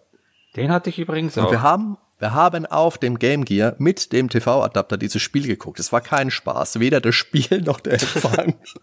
Aber wir hatten damals sonst nichts anderes. Ja, wir hatten ja nichts, genau. Ja. Das ist ja unser großes Thema. Nein, also man muss schon sagen, technisch ist, also war das Ding schon faszinierend, vor allem für uns Österreicher. Wir hatten ja nur zwei Fernsehsender, die wir auf dem Ding empfangen konnten. Und auch da, wie schon erwähnt, ich habe ja mein Game Gear am Stromadapter betrieben, also zu Hause. Ja, ja. Ich hätte mir gleich den Fernseher einschalten können. Trotzdem habe ich dieses Modulding reingesteckt, äh, Antenne raus und nach dem Sender gesucht. Ja. Also so technisch gesehen äh, finde ich es faszinierend, aber heute jemanden zu erklären, was an dem Ding so toll gewesen sein soll, auf dem Mini-Bildschirm zu ja. dritt zu viel Fernseher sehen, äh, das kannst du niemandem mehr erklären. Und vor allem, leider ist der Game ja auch bei vielen einen zweiten Tod gestorben, weil die Kondensatoren ja. heutzutage nicht mehr richtig funktionieren, dass sehr, sehr viele Geräte äh, dann einfach in den Müll geworfen wurden hm. im Laufe der Jahre. Aber Sega hat sich jetzt ja aktuell auch gerade an den Game Gear erinnert, jetzt zum 60-jährigen Jubiläum. Das hat der Senat auf der letzten Seite auch noch erwähnt, ist auch ganz nett, dass das noch mit reingekommen ist. Die bringen jetzt nämlich nochmal ein Game Gear Mini heraus in 4-5 Versionen. Ich glaube, wenn man die anderen vier bestellt, kriegt man die fünfte noch dazu. Und auf jeder sind aber nur vier Spiele drauf. Ja. Und, und man kann eine Lupe dazu kaufen. Leute, wie beknackt ist das denn bitte? Übersehen was, was ist Zoll, das denn? oder? Wie war das? Ein Zoll Bildschirm? Ja, winzig. Winzig. Was ist denn mit denen los? Was ist denn da verkehrt? So, Übersehen oder Unsinn lässt sich natürlich streiten. Weißt du, die Sache ist aber die, wenn du sagst Übersehen und Unsinn, viel besser wäre es doch, wenn du wirklich ein funktionierendes Gerät hättest, wie bei den anderen Mini-Konsolen, die es so gibt. Mega Drive, Super Nintendo, NES, hast du nicht gesehen, auf dem halt einfach 20, 30 Spiele drauf sind. Das wäre geil. Das, das wäre super. Halt nur für die Fans. Ich meine, ich habe es ja auch vorbestellt, also gehört zu den Nerds. Da aber ähm, es ist genauso, wie wenn wir über Un Sinn und Unsinn reden. Äh, für den äh, Mega Drive Mini gibt's in Japan einen Sega CD und äh, 32X Aufsatz und Mini-Cartridges, die man dazu kaufen kann. Das ist ja wieder geil. Das finde ich ja voll in Ordnung. Da bin ich voll dabei. Aber da ist es halt klar, das ist auch wieder ein optisches Gimmick. Ja, aber trotzdem ist die Konsole, für die es gedacht ist, die ist ja funktionell die macht ja Sinn. Wobei der, der Game Gear, das müsste, könnte jetzt auch ein Ding sein, was überhaupt nicht angeht, weißt du? Und ob ich da jetzt noch vier Spiele drauf habe und was kostet das Ding? Wissen wir das auswendig? Ähm, ich, also alle vier zusammen über 270 Dollar. Und das fünfte Gerät ist übrigens eine Attrappe, was man bekommt. Da gibt's keine Spiele drauf, die funktionieren. Das ist ja voll, voll gut. Nein, aber weil, ja. ja. Aber unbestritten ist, es wird sich trotzdem gut in den äh, Vitrinen der Videospieler machen. Und ich genau. bin mir absolut sicher, dass diese Geräte in Zukunft auch noch wertsteigernd sein werden. Ja, das ist natürlich auch immer wahr, aber das ist generell nochmal ein eigenes Thema. Ich glaube, da muss ich irgendwann auch mal eine Folge drüber aufnehmen, überhaupt über diesen ganzen Sammlerkult und über Ebay-Preise und dieses ganze, ja gut, da brauchen wir uns nicht festfahren jetzt. Jetzt springen wir lieber mal Seite 38. Jetzt haben wir Michael Jackson schon angesprochen. Und dann machen wir mit ihm auch gleich mal weiter. Ist natürlich Michael Jackson mega, mega umstritten heutzutage. Moonwalker, damals das Spiel, ist, wenn ich mich jetzt richtig erinnere, ich habe jetzt nicht nochmal recherchiert explizit danach, aber glaube ich auch eher durchwachsen angenommen worden. Mhm. Das hat ein bisschen geschwankt, wenn ich mich jetzt richtig erinnere. Hast du Michael Jackson gespielt, bist durch die Gegend getanzt, hast Kinder gerettet. Ah, ja, ja, ja, es, hm, ist heute nicht mehr so wirklich. Und was ich aber auch interessant finde, es wird auch darauf äh, eingegangen auf Sonic 3. Das hatten wir im Podcast ja auch schon einige Male, warum das heute auf Collections fehlt. Natürlich, ja, weil jetzt bestätigt ist, dass Michael Jackson Musik dafür gemacht hat und auf der einen Seite heißt es immer Lizenz, Lizenz. Man weiß nicht, wie das geklärt ist, aber auf der anderen Seite kann natürlich auch eine Rolle spielen, dass Sega sagt, heute äh, wollen wir das vielleicht nicht mehr so haben dass da Verbindungen entstehen. Aber interessanterweise, äh, Sega PC, also was sie ja in 90er Jahren noch gemacht haben, gibt's die Sega 3 Collection, wo sie die komplette Musik mit MIDI-Musik ausgetauscht haben. Also komplett anderer Soundtrack. Und da sind eben diese Jackson-Titel nicht dabei. Ich kann mich jetzt auch nicht erinnern, es gab ja auch die Sonic Gems Collection für ähm, PlayStation 2, GameCube damals, wahrscheinlich Richtig. auch für die Xbox. Da bin ich gerade nicht so, nicht so im Bilde, ob da Sonic 3 mit drauf war. Doch, das ist da oben. Das habe ich äh, da auf jeden Und Fall doch, gespielt. Doch, weil es ist auch auf der 360-Sammlung ist es auch noch drauf. Ja, aber Michael Jackson Moonwalker ist halt ein äh, Flop gewesen. Das war spielerisch eine Katastrophe. Mhm. Die Arcade-Version war weitaus besser, aber das, das kann man kein äh, ins Herz legen. Aber interessanterweise ist natürlich die Preise von dem Spiel dann in die Höhe geschossen. Ich meine, vor seinem Tod, so, ja. äh, vor seinem Tod niemand für das Spiel interessiert ist, was für ein Scheiß ist das denn? Und dann plötzlich boom, weit oben. Ja, klar. Aber das ist ja oft so, dass wenn du stirbst, dann wird dein Zeug plötzlich begehrt, egal wie gut ja, oder schlecht es ist. Aber es ist halt bisher nicht abgeflaut so wirklich. Also das ist immer noch in diesem höheren Preissegment. Okay. Da habe ich mich tatsächlich noch nicht schlau gemacht, wie die Moonwalker-Preise heutzutage so sind. okay. Wir sind immer noch 1990 und ich komme einfach nicht weiter, weil jetzt kommt Columns. Gut, der, die 90er Jahre sind auch natürlich sehr, sehr präsent in dem Heft. Also die Hälfte so selbst in 90er Jahre, weil das halt wirklich die Phase von Sega ist, die ja. wir alle kennen. Klar, danach ging es ja dann auch relativ schnell bergab, da müssen wir auch noch drüber sprechen. Columns war halt so der klassische Tetris-Klon. Fand ich damals, habe ich als Kind schon die Meinung gehabt, ich habe es gesehen, habe gedacht, pff, ist ja auch nur der Versuch, Tetris nachzumachen. Hat mich null interessiert, fand ich spielerisch nicht gut, habe ich auf den Collections, wo es drauf ist, auch nur angespielt und bin nach wie vor angepieselt, dass auf der Mega Drive Collection jetzt für die aktuellen Konsolen zwei Versionen gleich von Columns drauf sind. Leute, nein, mir hat eine dick gelangt. Die hätte ich auch schon nicht gespielt. Ich brauche noch zwei. Ich habe das ja Collections nicht. Was, welche ist denn die zweite Version? Muss ich jetzt wirklich aufstehen, Daniel? Ist das dein Ernst? Äh, Warte, ich gehe. Jetzt bleibst du dran, ich gehe jetzt. Eu Kalorienverbrauch. Also ich äh, mochte Columns, ja ehrlich gesagt. Ja, meine erste Und unser Column Autor ja auch. Na, äh, meine erste Columns-Erfahrung war die. Ähm, wir doch nicht gegoogelt oder sowas. Wir machen das ganz oldschool. Wir gehen ans Regal. So, pass auf. Nein, nur ganz äh, kurz. Also meine erste Erfahrung war die Game Gear-Version und die finde ich weitaus besser als das, was ich am TV dann gespielt habe in allen anderen Collections danach. Ja, ja. Habe ich nicht also, gespielt. Also es wäre Columns 1 und Columns 3. Revenge ah. of Columns. Revenge. Genau, dieser bescheuerte Name. Das ja. Ja, wie gesagt. Aber das war, glaube ich, auch so die Zeit. Ich weiß nicht, kennt ihr noch Klacks? Das war ja. auch so ein Puzzlespiel, hat auch so ein mhm. bisschen in die Richtung geschlagen. Puyo Puyo steht hier, das kommt später auch noch. Also Puzzler gehen an und für sich immer. Sie sind zwar jetzt meiner Meinung nach nicht so sexy, aber trotz allem mit äh, Daseinsberechtigung und am Beispiel von Tetris äh, merkt man ja, was das für eine Welle lostreten kann. So, ja, natürlich, natürlich. Das ist ja auch der Grund, warum es dann Tausende von diesen Puzzlern gab. Einfach weil sich jeder gedacht hat, okay, plötzlich spielen auch die Eltern von den Kindern, wir erreichen ein neues Publikum, das äh, wollen wir natürlich auch alle haben, natürlich. Ja, Tetris, Tetris für alle, hurra. Hatte 43 Sega CD, das fand ich damals spannend weil es da wirklich auch interessante Sachen für gab. Ich kann mich dran erinnern, da gab es ja tatsächlich Monkey Island für, aber du konntest nicht speichern. Und deswegen auch. haben sie da ein, ein Passwortsystem reingepackt, äh, reingepackt. Reingepackt, trifft es aber auch. Wie viel Stellen? Das weiß ich nicht mehr. Das steht aber, ich glaube, wo war denn der Test dazu? In der Maniac? Ah, weiß es nicht mehr, ob ich den Text dazu gelesen habe. Aber da kann ich mich noch dran erinnern. Und er hat halt natürlich auch Ladezeiten gehabt. Das war so ein bisschen das Problem von Sega CD. Da gab es auch eine coole Version von Final Fight. Die war, glaube ich, dem Automaten sehr, sehr nah. Und natürlich für Sega CD gab es auch die englischsprachige Version von Snatcher. Ja, oh ja. Das Klassiker. Ja, bisher ja leider nicht nochmal irgendwo neu erschienen. Hideo Koshima, der will ja auch immer nichts von seinen neuen, äh, von seinen alten Spielen wissen, sagt, ja, interessiert euch lieber mal für die Sachen, die ich jetzt mache, für die neuen machen, hier der alte Scheiß, den will doch keiner mehr spielen. Snatcher, da würde ich mich echt freuen, wenn das nochmal käme. So ein gutes Spiel. Snatcher und Police Notes. Ja, Police Notes ist auch super, ja, stimmt. So, vielleicht hört er ja den Podcast und überlegt sich vielleicht noch. Das ist sehr gut möglich, sehr gut möglich. Ich glaube schon. Spätestens jetzt, Hideo, ja. du hast meine Nummer.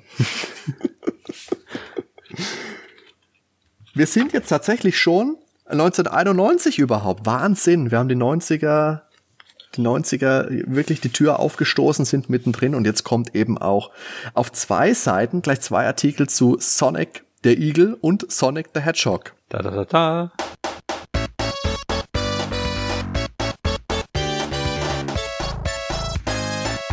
Und da sind auch die verschiedenen Designs mit drauf. Ja, aber wenn du allein die, die Bilder von Sonic auf den Covern dir ansiehst, der war einfach direkt als, der hat einfach so viel Charisma. Mhm.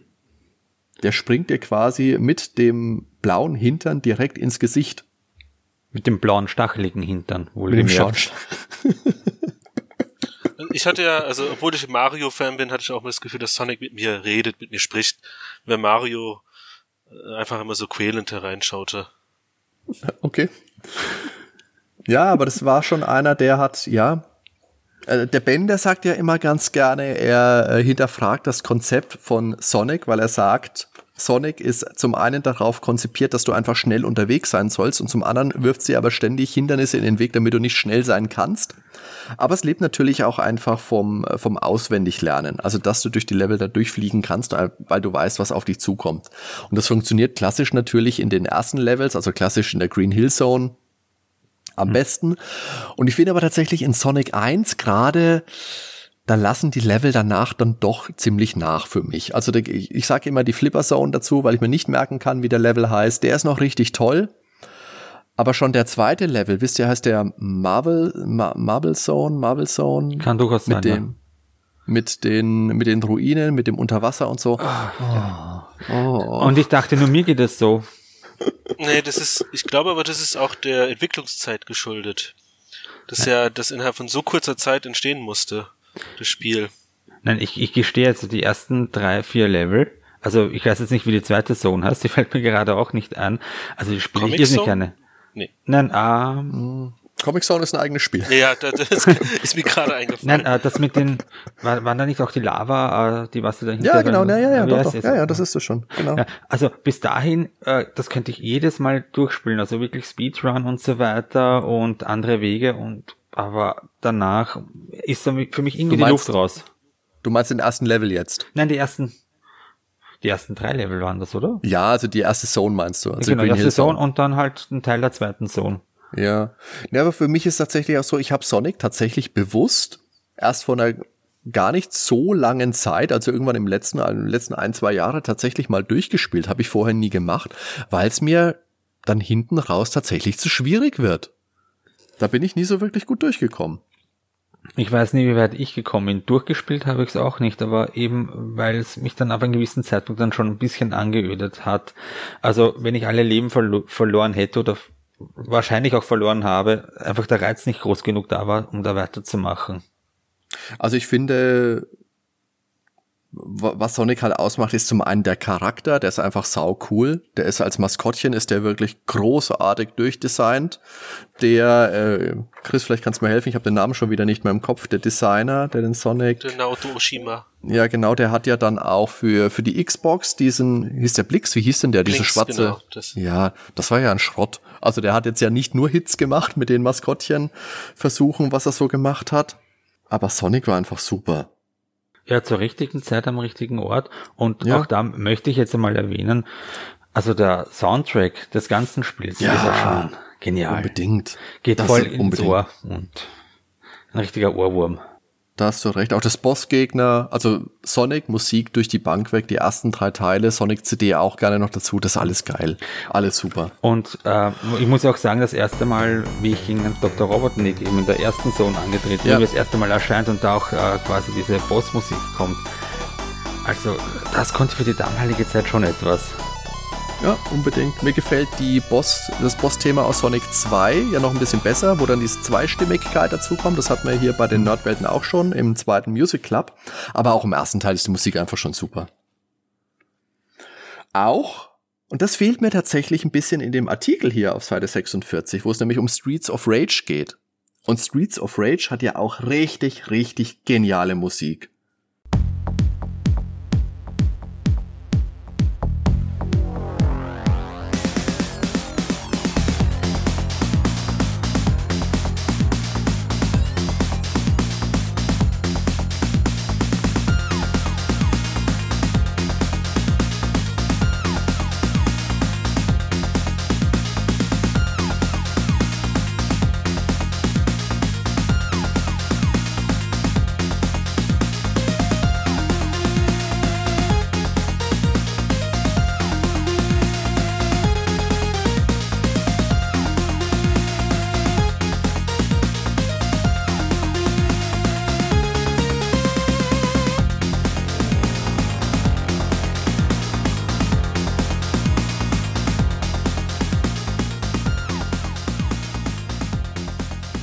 Das stimmt, das ist das, was ich mich am meisten erinnern kann. Ich habe sie mich leider nicht so oft gespielt.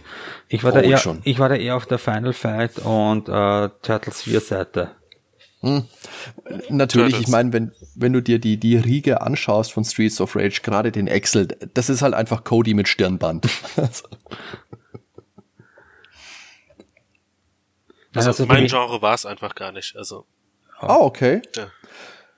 Ich, ah, ich, ich finde es äh, Marco äh, eine 2D-Prügel äh, und so Sachen, aber ich war immer mal so schlecht darin, dass ich dann irgendwann das aufgegeben hatte auch. Also schon als Kind dann. Na, also ich fand also, das Genre äh, für seine Zeit sehr, sehr passend und Streets of Rage passt auf jeden Fall. Nein, also ich hatte immer Spaß, wenn ich Streets of Rage gespielt habe. Nur ja. habe ich es persönlich nie ernsthaft äh, gemacht. Also ich hatte, ich hatte es nicht zu Hause und ja, bei Freunden haben wir es jetzt auch nicht durchgespielt. Aber ein interessanter Titel das ist auch eins der Spiele, die ich wirklich mit dem besagten Mega Drive Freund, die wir wirklich regelmäßig durchgerockt haben. Streets of Rage 1 und 2, dann äh, Golden Axe, später dann Gunstar Heroes, also solche Sachen, die mhm. haben wir wirklich rauf und runter gespielt, fast täglich und das ist wirklich hängen geblieben. Und Streets of Rage, das, wie gesagt, das hat äh, eigentlich nichts neu erfunden, sondern einfach geschickt geklaut, aber hat sich halt von der Musik her großartig abgehoben und das Design war einfach genial. Die Level waren toll, die großen Boss-Sprites waren genial, dann die mhm. Special-Angriffe, wenn die, der Polizeiwagen kam und dann die Bazooka abgefeuert hat, das war super, über den ganzen Level ist es geflogen und die Gegner, auf die du geschossen hast, die haben sich dann angsterfüllt umgeguckt, bis der Einschlag kam. Tolles Spiel. Ja, Einfach toll. Dem ist nichts hinzuzufügen. Ähm, hat irgendwer von euch schon den vierten Teil gespielt, der seit einiger Zeit Ja, natürlich. Den, den habe ich, den habe ich mir tatsächlich vorbestellt und habe dann wirklich ewig gewartet, bis die physische Kopie dann auch ankam, nachdem es downloadmäßig ge gefühlt schon acht Wochen da war. Richtig. Das habe ich gern gespielt. Habe ich richtig gern gespielt. Die Musik ist nicht ganz so geil, finde ich, wie bei den alten Spielen. Und mir fehlt Max auch als spielbarer Charakter, jetzt nicht als verpixelter äh, Streets of Rage 2 Charakter, sondern wirklich als neu designter. Aber es ist ein tolles Spiel. Toll ich habe mir den vierten jetzt tatsächlich gekauft. Mal schauen. Ja. Ja, also bei mir ist uh, Streets of Rage 4 derzeit noch auf uh, dem Peilaufschieben der ganz jungen Spiele. Also äh, liegt bei mir im Regal, aber noch unbespielt. Also ich habe es durchgespielt, jetzt auch schon mehrfach auf verschiedenen Schwierigkeitsgraden mit verschiedenen Charakteren und endlich, endlich ist Adam zurück. Das hat mich so genannt. Das Faszinierende war ja, wenn du Streets of Rage gestartet hast, dann war Player 1 immer auf Adam und nicht auf Excel. Also eigentlich ist Adam ja der Star der Serie. Ja. ist er. Also nee, ich fand das aber scheiße, dass sie den damals rausgeschmissen haben und dafür Skate mit reingemacht haben. Wer will denn Skate spielen, bitte, Leute? Äh, weißt du, warum das so war? Also N nein, weißt du es wohl? Nein, äh, ich dachte, du kannst mir die Frage beantworten. Na, wahrscheinlich, weil Adam und ähm, Axel sich wahrscheinlich, also man merkt am Namen schon, dass ich kurz überlegen musste, dass die einfach zu nah beieinander sind, so mhm. beim Typus. Und man hat halt lieber natürlich einen Wrestler mit reingepackt, weil Kinder damals fanden Wrestling toll. Wir hatten in Streets of Rage 1 schon einen Boss, der sah aus wie der Ultimate Warrior mit schwarzen Haaren. Jetzt machen wir halt richtig noch einen mit rein. Und das ist natürlich auch wieder bei Final Fight ein bisschen geklaut, bei, bei Hagar. Mhm. Aber ja, und die Moves, die, die, die Max konnte, also der Wrestler aus dem zweiten, die waren auch cool mit äh, Piledriver und Suplex und alles, was dazugehört. Ja, aber warum man dann gedacht hat, okay, wir machen noch so einen kleinen, so einen jungen, flippigen Kerl dazu, vielleicht damit die Kinder sich damit besser identifizieren können. Ich fand den damals total super lame. Mhm. Okay? was also so, nichts mehr zu sagen. Okay. Ich, ich glaube, du hast jetzt schon alles gesagt, was es zu sagen gibt.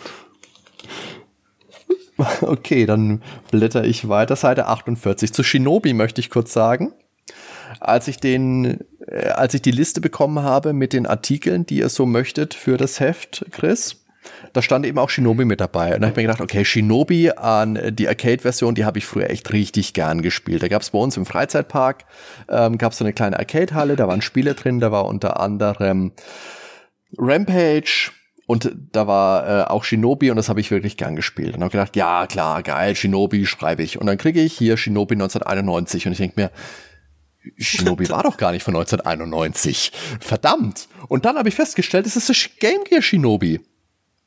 Und jetzt musste ich wirklich für diesen Artikel Game Gear Shinobi 1 und 2 überhaupt erstmal spielen, bevor ich das schreiben konnte. Ja, das tut mir leid. Das äh, ist, äh, ich wollte halt unbedingt auch einen nur äh, oder einen Game Gear Titel drin haben, der äh, so ein bisschen konträr zu dem ist, was Nintendo auch hatte. Unbedingt. Und es war auch tatsächlich jetzt äh, ein Spiel, das ich, mein gut, ich habe natürlich mitbekommen, dass es das gab, habe das früher bestimmt auch irgendwo mal gespielt und mein Freund, von dem ich vorhin gesprochen habe, der hatte, glaube ich, auch, ich meine, es war der zweite Teil, bin ich ganz sicher, aber der hatte auch eins von den beiden Spielen. Was ich ziemlich cool fand, ist dieser Level, den wir hier auch sehen auf dem äh, auf der rechten Seite dieser Autobahnlevel, wo du wirklich von den fahrenden Autos hin und her springst. Der ist wirklich toll. Und jetzt möchte ich aber kurz aus dem äh, ich habe es nämlich recht, ähm, recht, recht schön umschrieben, finde ich, dass man dann am Schluss, also da habe ich dann geschrieben, was die einzelnen Ninja so können und dann am Schluss, diese Begabungen richtig einzusetzen, ist auch elementar für das abschließende fünfte Level, das in zahlreichen Räumen den geschickten Einsatz der einzelnen Ninja von euch abverlangt und in puncto Schwierigkeit nochmal einen ordentlichen Zahn zulegt.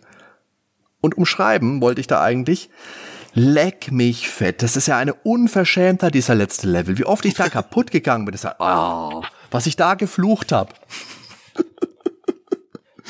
Also interessant äh, zu Shinobi ist natürlich jetzt nicht ein Game Gear, sondern auch die Ursprungsfassung mit Spider-Man und war das nicht mit der Spider-Man, der sich dann in Batman verwandelt, in der Ur-Urfassung? Äh, Nein, es war ähm, Spider-Man gab. Ja, doch, hast recht. Ja, natürlich, das war der Boss, der sich verwandelt hat. Genau. Und da waren ja auch Rambo mit drin oder Terminator und Godzilla und ja, genau. Das war aber auf Mega Drive.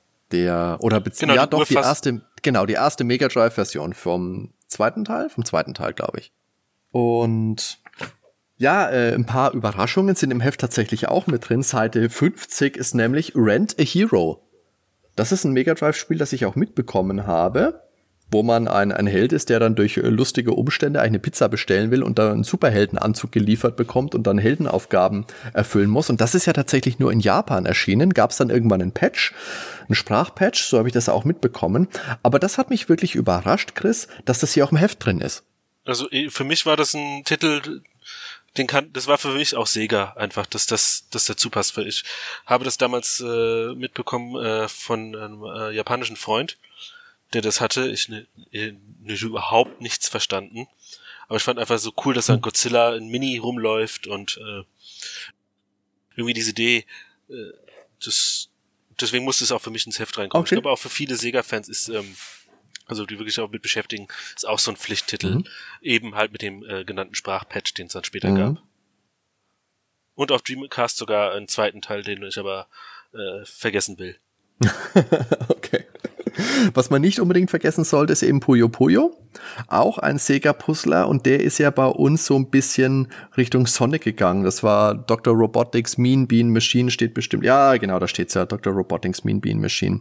Und da gab's ja aber, ich glaube, für Nintendo auch eine Kirby-Version von. Da weiß ich, Kirby's Avalanche, war das Kirby's Avalanche? Ah. Nie gespielt.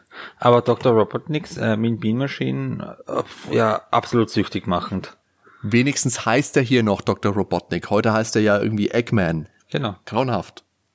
Nicht, es ist nicht, ist nicht in Ordnung. Dr. Robotnik sollte Dr. Robotnik. Aber, aber Fun. ja. Aber Fun Fact, wenn man sein Mega Drive Mini auf Japanisch stellt, hat man dann Puyo Puyo, nicht mehr Dr. Robotniks Mean Bean Machine. Ja, das stimmt. Da ist, glaube ich, noch irgendwas anders. Ich weiß jetzt nicht mehr genau was, aber.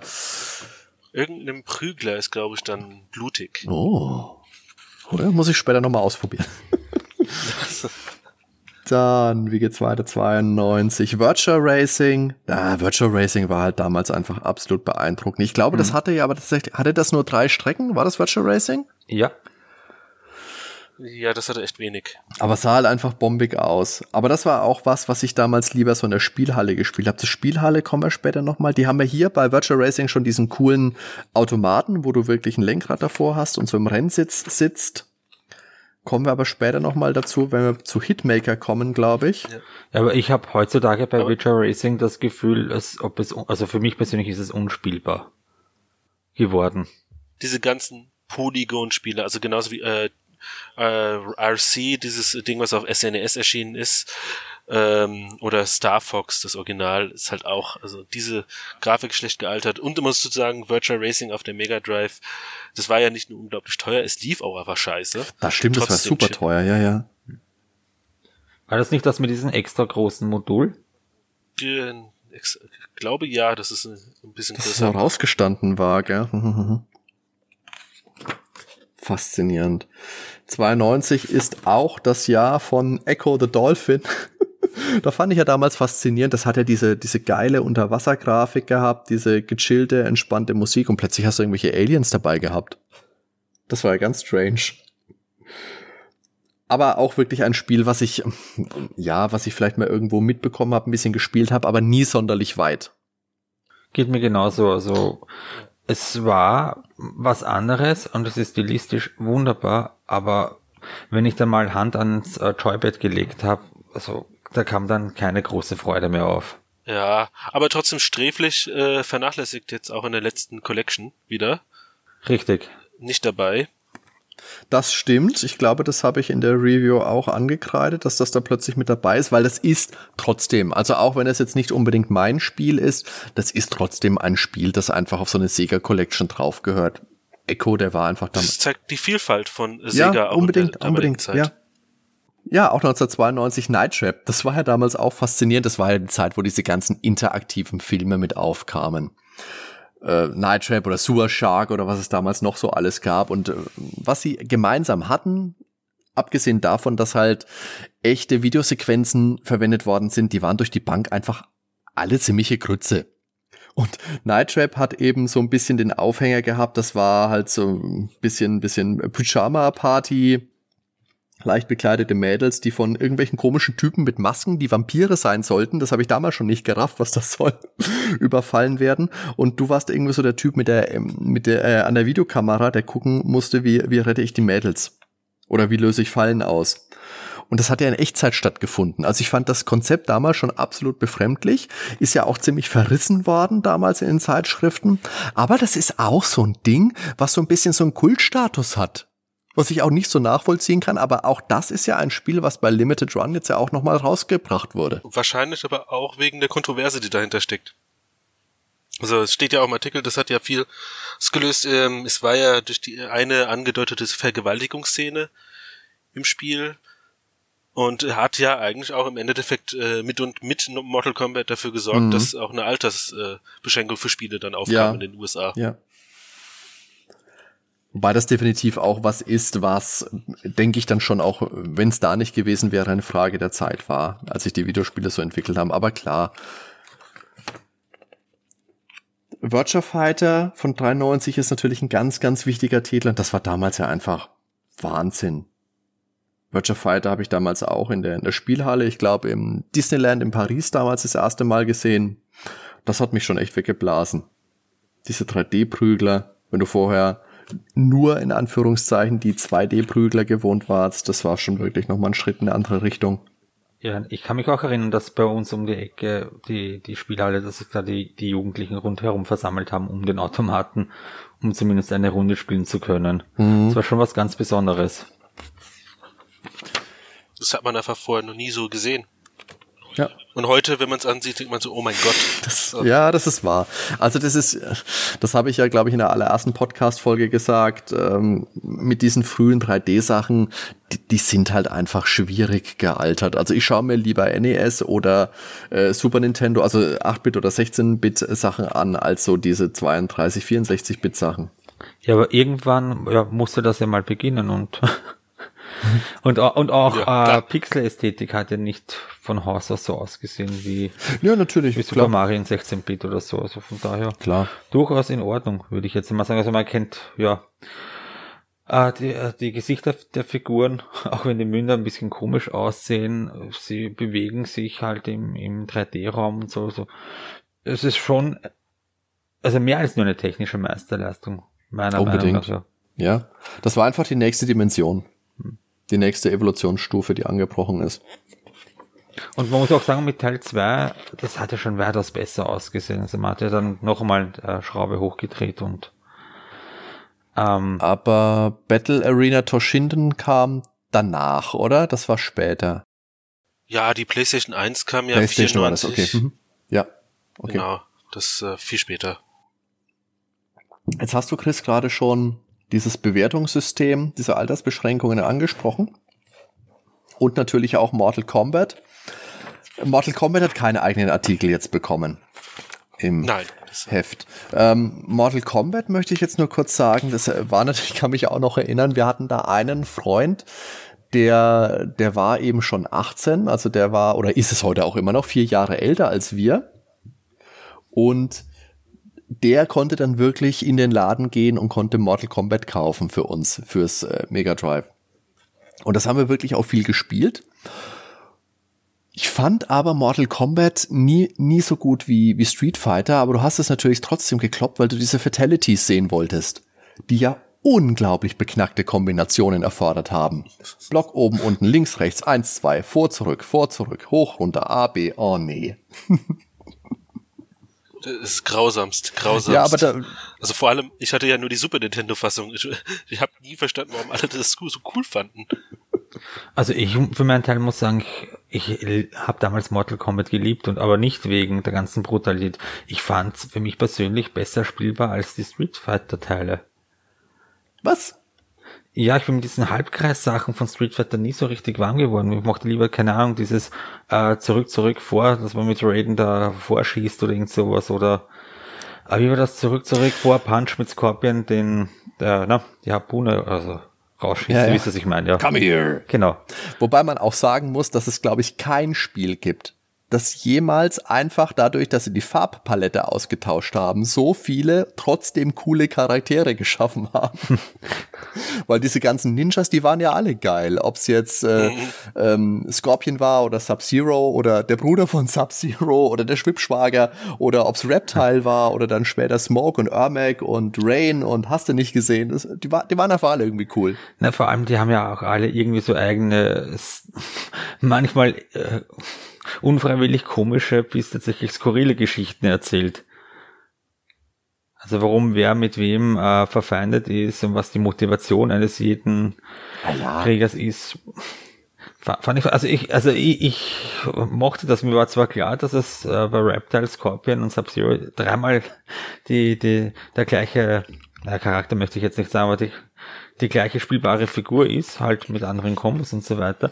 Mhm. Aber ja, für, für, mich war das trotzdem irgendwie cool, dann einfach immer nur Sub-Zero zu spielen oder nur Scorpion. Mhm. Also ich, ich mochte es ja dann ab, äh, ich weiß noch, es war ja beschlagnahmt und dann bin ich in mein äh, Spielzeug, äh, mein Spielladen des Vertrauens gegangen und hab da einfach Myrtle Kompott äh, Gold oder sowas gelesen. Und dann, ah, ist es das, was ich denke und hab's einfach mitgenommen und dann aus, der, aus dieser Papierverpackung rausgenommen und dann war das äh, die Trilogy oh, okay. 1 bis 3 und dann habe ich wirklich mich in das Spiel verliebt dann auch. Mhm. Und vor allem, was, was äh, eigene Erfahrung, ich war damals noch äh, sehr, sehr jung und eben wir hatten ja eine Spielhalle, also um die Ecke jetzt nicht unbedingt, aber ähm, quasi um die Ecke. Und wie ich das erste Mal den Mortal Kombat Automaten erblickt habe, also, also mit diesen lauten Geräuschen der Musik, die, also Todesschreien möchte ich jetzt nicht sagen, aber und diesen großen Sprites, die sich schnell bewegten, also das war schon eine andere Welt, als wenn du äh, Zeichentrick oder Pixelfiguren irgendwo auf dem Bildschirm hast. Also da war ich schon schwer fasziniert damals. Ähm, ich glaube, das war 1992 und ja, 1993 kam an diesen äh, Mortal Monday ja ähm, äh, die ganzen Heimkonsolenumsetzungen. Ja. Also auf jeden Fall auch was, was wir, was wir viel gespielt haben. Auch viel, das habe ich vorhin schon mal gesagt, haben wir Gunstar Heroes gespielt, auch ganz toll, weil, steht auch im Text, war bei Konami in Entwicklung, die wollten es nicht rausbringen, dann sind viele Entwickler weggegangen von Konami, von dem Spiel, sind zu Treasure, bei Treasure kam es eben und das haben wir wirklich, das war quasi Contra mit, ähm, ja, du konntest Gegner auch noch werfen, ein bisschen prügeln, aber das war ein ganz, ganz tolles Spiel. Immer ist irgendwo irgendwas explodiert, es war schnell, tolles Spiel. Habe ich gern gespielt. Zwei-Spieler-Modus, absolut, absolut klasse. Dann jetzt fangen wir mal. Und der Nachfolger auf dem Game Boy Advance war auch großartig, meiner Meinung nach. Ja, das stimmt. Den habe ich allerdings dann nie zu zweit spielen können. Den habe ich schon auch gespielt. Bin gerade nicht sicher, hatte der einen Zwei-Spieler-Modus? Na, egal. Aber ja, den habe ich allerdings auch nicht so häufig dann gespielt. Ich glaube, den habe ich einmal durchgespielt und dann seitdem auch leider nicht mehr.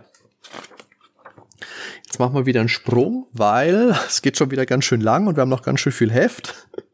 Hitmaker wollte ich was sagen, Seite 64. Die haben ja auch ganz viele so ähm, Arcade-Maschinen gemacht. Und hier ist ein Bild von Top Skater. Und da ist wirklich so eine, so eine Art Reling, wo du drin stehst und dann stehst du auf einem Brett. Und ich war im Disneyland, habe ich vorhin gesagt, da gab's eines, das war jetzt allerdings kein Skateboard, sondern das war ein Snowboard-Spiel. Das fand ich unfassbar gut. Ich bin zwar fast aufs Gesicht gefallen davon runter, aber es hat viel Spaß gemacht. Gut, das Snowboard-Spiel weiß ich jetzt nicht, aber äh, Hitmaker, Sega generell, muss man ja sagen, ähm, ne, andere Firmen haben ja auch ihre Raketmaschinen rausgebracht, aber Sega hat wirklich dieses interaktive, schon alleine äh, mit Outrun, mit dem Lenkrad, dass man sich reinsetzt, äh, Afterburner mit dieser äh, 360 Bewe äh, Grad Bewegung in dem Ding und jetzt dieses ja dieses Skateboard zum Beispiel, das ist alles sehr cool und ähm, diese ganz kurios sowieso dieses äh, Pferderennspiel. War man da auf einem Pferd gesessen wohl? Nee, das ist tatsächlich, ähm, du wettest auf die Pferde. Das ist, äh, oder. Das ist aber generell. Warum auch Das immer. ist ja generell so ein Ding, da gab's ja, glaube ich, auch schon für NES, für Super Nintendo, für ältere Systeme Pferdewettwetten, Pferderennspiele, also so Rennbahnspiele, das ist in Japan, ist das einfach ein großes Ding. Hier im Westen. Derby Stallion von ASCII. genau. Hier im Westen. Ich habe tatsächlich sogar ein paar von denen warum bei irgendwelchen Sammlern äh, mit dabei. Ja, ich, ja in Japan gab es ja generell viele äh, Genres, die wir hier gar nicht kennen. Mhm. Es gab auch dieses, ist, äh, ich glaube auch Sega hatte da irgendwas mit einer Bahnansage oder Busansage zu tun. Ich glaube, das ist bei einer auch in einem Artikel steht. Da kann ich mich, glaube ich, auch gerade dran erinnern, ja. Da klingelt irgendwo was entfernt. Okay, dann äh, lasst uns wieder ein bisschen. Ich, ich kann nicht weit springen, weil auf Seite 67 kommt schon das 32X. Da müsste man. auch. Du hast aber 65 die Saturn übersprungen. Ja, ja, ich versuche, ja, ich, ich muss ja jetzt irgendwo die Karte setzen. ja. Der ja, Saturn natürlich damals von der PlayStation so eiskalt überschattet bei der E3-Präsentation 299. Wir erinnern uns. Ja, es war so ein bisschen der Anfang vom Ende, als man dann den US-Release so vorgezogen hat, damit man mit der PlayStation äh, konkurrieren kann und eigentlich überhaupt nicht darauf vorbereitet war. Ist ja die beste Idee, die man haben kann. Wir haben eine Ankündigung gemacht, für da sind so viele Spiele geplant, jetzt ziehen wir es mal vor und haben dann halt nur eine Handvoll Spiele.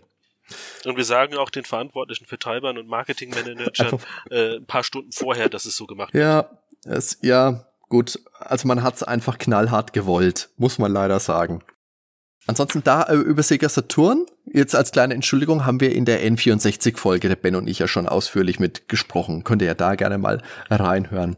Und aber, jetzt auch interessant, jetzt komme ich zum 32X, weil das war ja zeitgleich quasi in Entwicklung. Also Sega in Japan hat am Saturn gewerkelt und in Amerika hat man sich gedacht, ja, und wir machen halt mal so eine so eine 32-Bit-Erweiterung fürs Mega Drive gleichzeitig, weil halt. Ja, ich verstehe es bis heute nicht. Ja. Ähm, so, wenn es jetzt äh, ohne Saturn rausgekommen wäre, hätte ich gesagt, ja, passt, wunderbar. Man hat ja eine Basis an, an Mega Drives und man kann das halt erweitern, das ist schön, aber so, ich, ich weiß nicht, äh, marketingmäßig eigentlich eine äh, Totgeburt. Ja, das ist ja auch das Problem gewesen. Ist ja dann auch schnellstens im, im Preis verfallen, verschleudert worden. Heute natürlich ist es alles wieder äh, Sammler, hat es alles wieder Sammlerwert. Aber das war tatsächlich auch was, wo wir uns damals schon gedacht haben, als Kinder, als wir die Bilder gesehen haben, Leute, das einfach nein. Einfach nein. Was soll das denn? Ja, also ich meine, die Konsumenten wurden ja, also äh, äh, ja, Apple absolut. vielleicht jetzt nicht, aber sie sie ähm, wussten jetzt auch nicht mehr, was sie machen sollen. Ich meine, auf der einen Seite das äh, äh, Mega, äh, ich meine der Saturn 32X, ich meine das wie viele Spiele gab es jetzt? Es gab eine Handvoll Spiele erschienen ja. letztendlich. Schon der Sega CD war ja hier in Europa auch nicht so der Hit. Ja. Anfang vom Ende ja, sozusagen. Leider. Wobei dann auch noch, ähm, wir blättern jetzt mal ein bisschen weiter. Virtual Corp habe ich gern gespielt, das war nicht richtig toll. Da gab es ja auch eine PC-Version, habe ich mit der Maus damals auch gespielt. War klasse. Flipper, Sega Pinball. Spielt ihr Flipper? Äh, ja, ich hier. Also ich bin begeistert. So ein Zufall. Du hast den Artikel auch geschrieben. Ja, so ein Zufall. So ein Zufall aber auch, ja. Ähm, nein, ich bin begeisterter Flipper-Spieler und ja, entsprechend musste ich den Artikel schreiben. äh, es gibt jetzt nicht viel zu sagen. Ich meine, äh, 1994 war der zweite Versuch von Sega im Pinball-Markt äh, Fuß zu fassen. Ja, mit ein paar netten Geräten. Äh, aber wie in manchen anderen Bereichen hatte auch der Spaß mal ein Ende. Um jetzt mal kurz zu machen. Ja, 90er war halt auch das äh, Flipper-Ende. Ja, wobei ähm, heutzutage äh, erscheinen vereinzelt wieder neue Geräte. Aber ja, das hat jetzt mit Sega eher weniger zu tun. Okay, und jetzt würde ich tatsächlich mal wirklich einen großen Sprung machen. äh, auf Seite 90 zum Dreamcast ist ja dann auch leider die letzte Heimkonsole von Sega geblieben. Und meine Erfahrungen mit dem Dreamcast, die sind auch jetzt nicht so mega ausgeprägt. Ein Freund von mir hat damals einen Dreamcast mal ausgeliehen, da haben wir eine ganze Weile gespielt. Ich kann mich an, war Soul Edge oder war Soul Calibur? Soul Calibur. Soul Edge Soul war Calibur. PlayStation. Soul Edge war PlayStation. Ja. ja, das haben wir dann gespielt und Virtual Tennis haben wir gespielt. Und es war schon, und äh, Power Stone. Power Stone war auch super. Oh ja. Das ja. war großartig. Da ich auch Spaß. Und natürlich äh, Code Veronica. Das gab's natürlich auch. Das war, glaube ich, der Hauptgrund, warum man sich's damals geliehen hatte.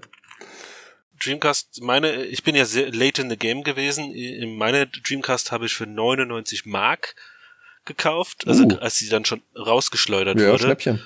Äh, ja, in äh, Saturn und äh, habe mich aber sofort verliebt. Also für mich war das lange dann eine Konsole mit mich beschäftigt habe. Also allein so Spiele wie Grandia 2, dann äh, Skies of Arcadia kam ja dann oh, ja. kurz Zeit raus. Äh, dann habe ich angefangen, mir die Importe aus den USA zu holen, also auch Power Stone, Power Stone 2. Mhm. Also Sega, also schon mit den vorigen Konsolen hat man gemerkt, sie war in ihrer Zeit auch voraus. Alleine ja. mit dem angebauten Internet, ja. was ja heute gang und gäbe ist, äh, haben sie ja eingeläutet quasi aber zu früh. Ja, also ich, ja. ich muss aus meiner Erfahrungsschatz sammeln, äh, sagen, dass äh, Sega Dreamcast bei mir nur positive Gefühle auslöst. Mag vielleicht auch da, ähm, damit zusammenhängen, dass äh, das genau in meine Jugendzeit hineinfällt und ja, man da wohl schon ein bisschen empfänglicher ist für solche Sachen. Also mir hat allein das äh, Optische sehr gefallen.